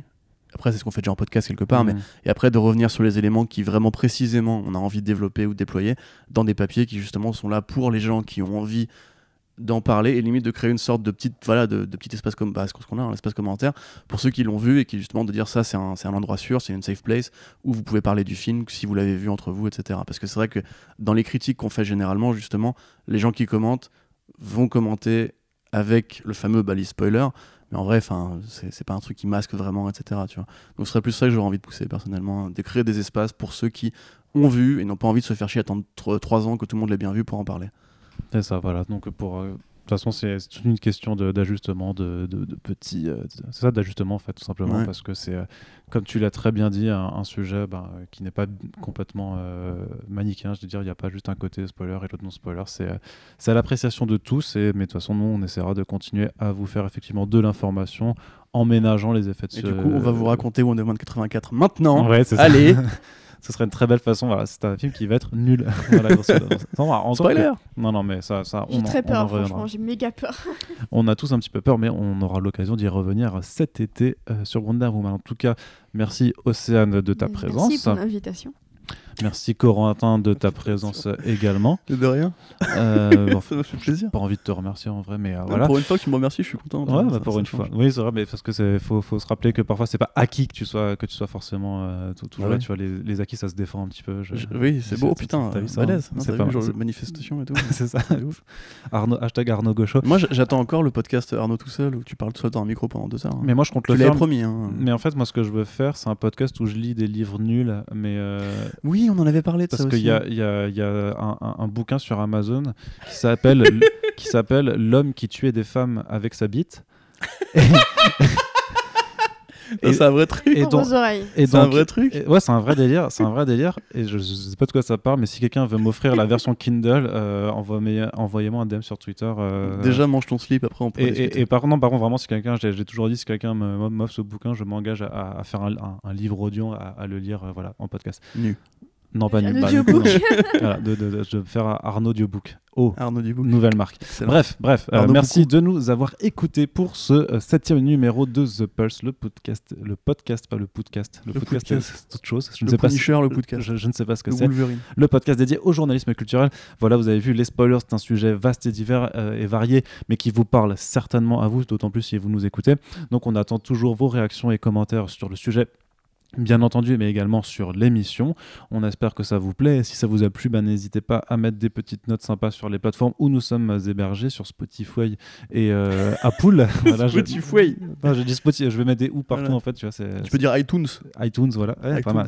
Bref, et euh, de nous partager surtout, hein, bien entendu, les relais sur les réseaux, justement sur les réseaux sociaux des, des- des podcasts et dans la vraie vie, et en parlez-en, tout ça, c'est hyper important pour faire pas le vivre. contenu de ce podcast. Ouais, ne spo- hé, Hé, hé. hé, hé. Habile. Mais euh, voilà, partage-nous si ça vous plaît. On a bien entendu vos retours sur l'émission. Voilà, c'est ce que je vous ai dit. Bref, euh, je tourne en Oui, rond bah et voilà. donc euh, ce sera la fin de ce podcast. Merci. On se retrouve très bientôt pour le prochain numéro. Salut. Salut. Salut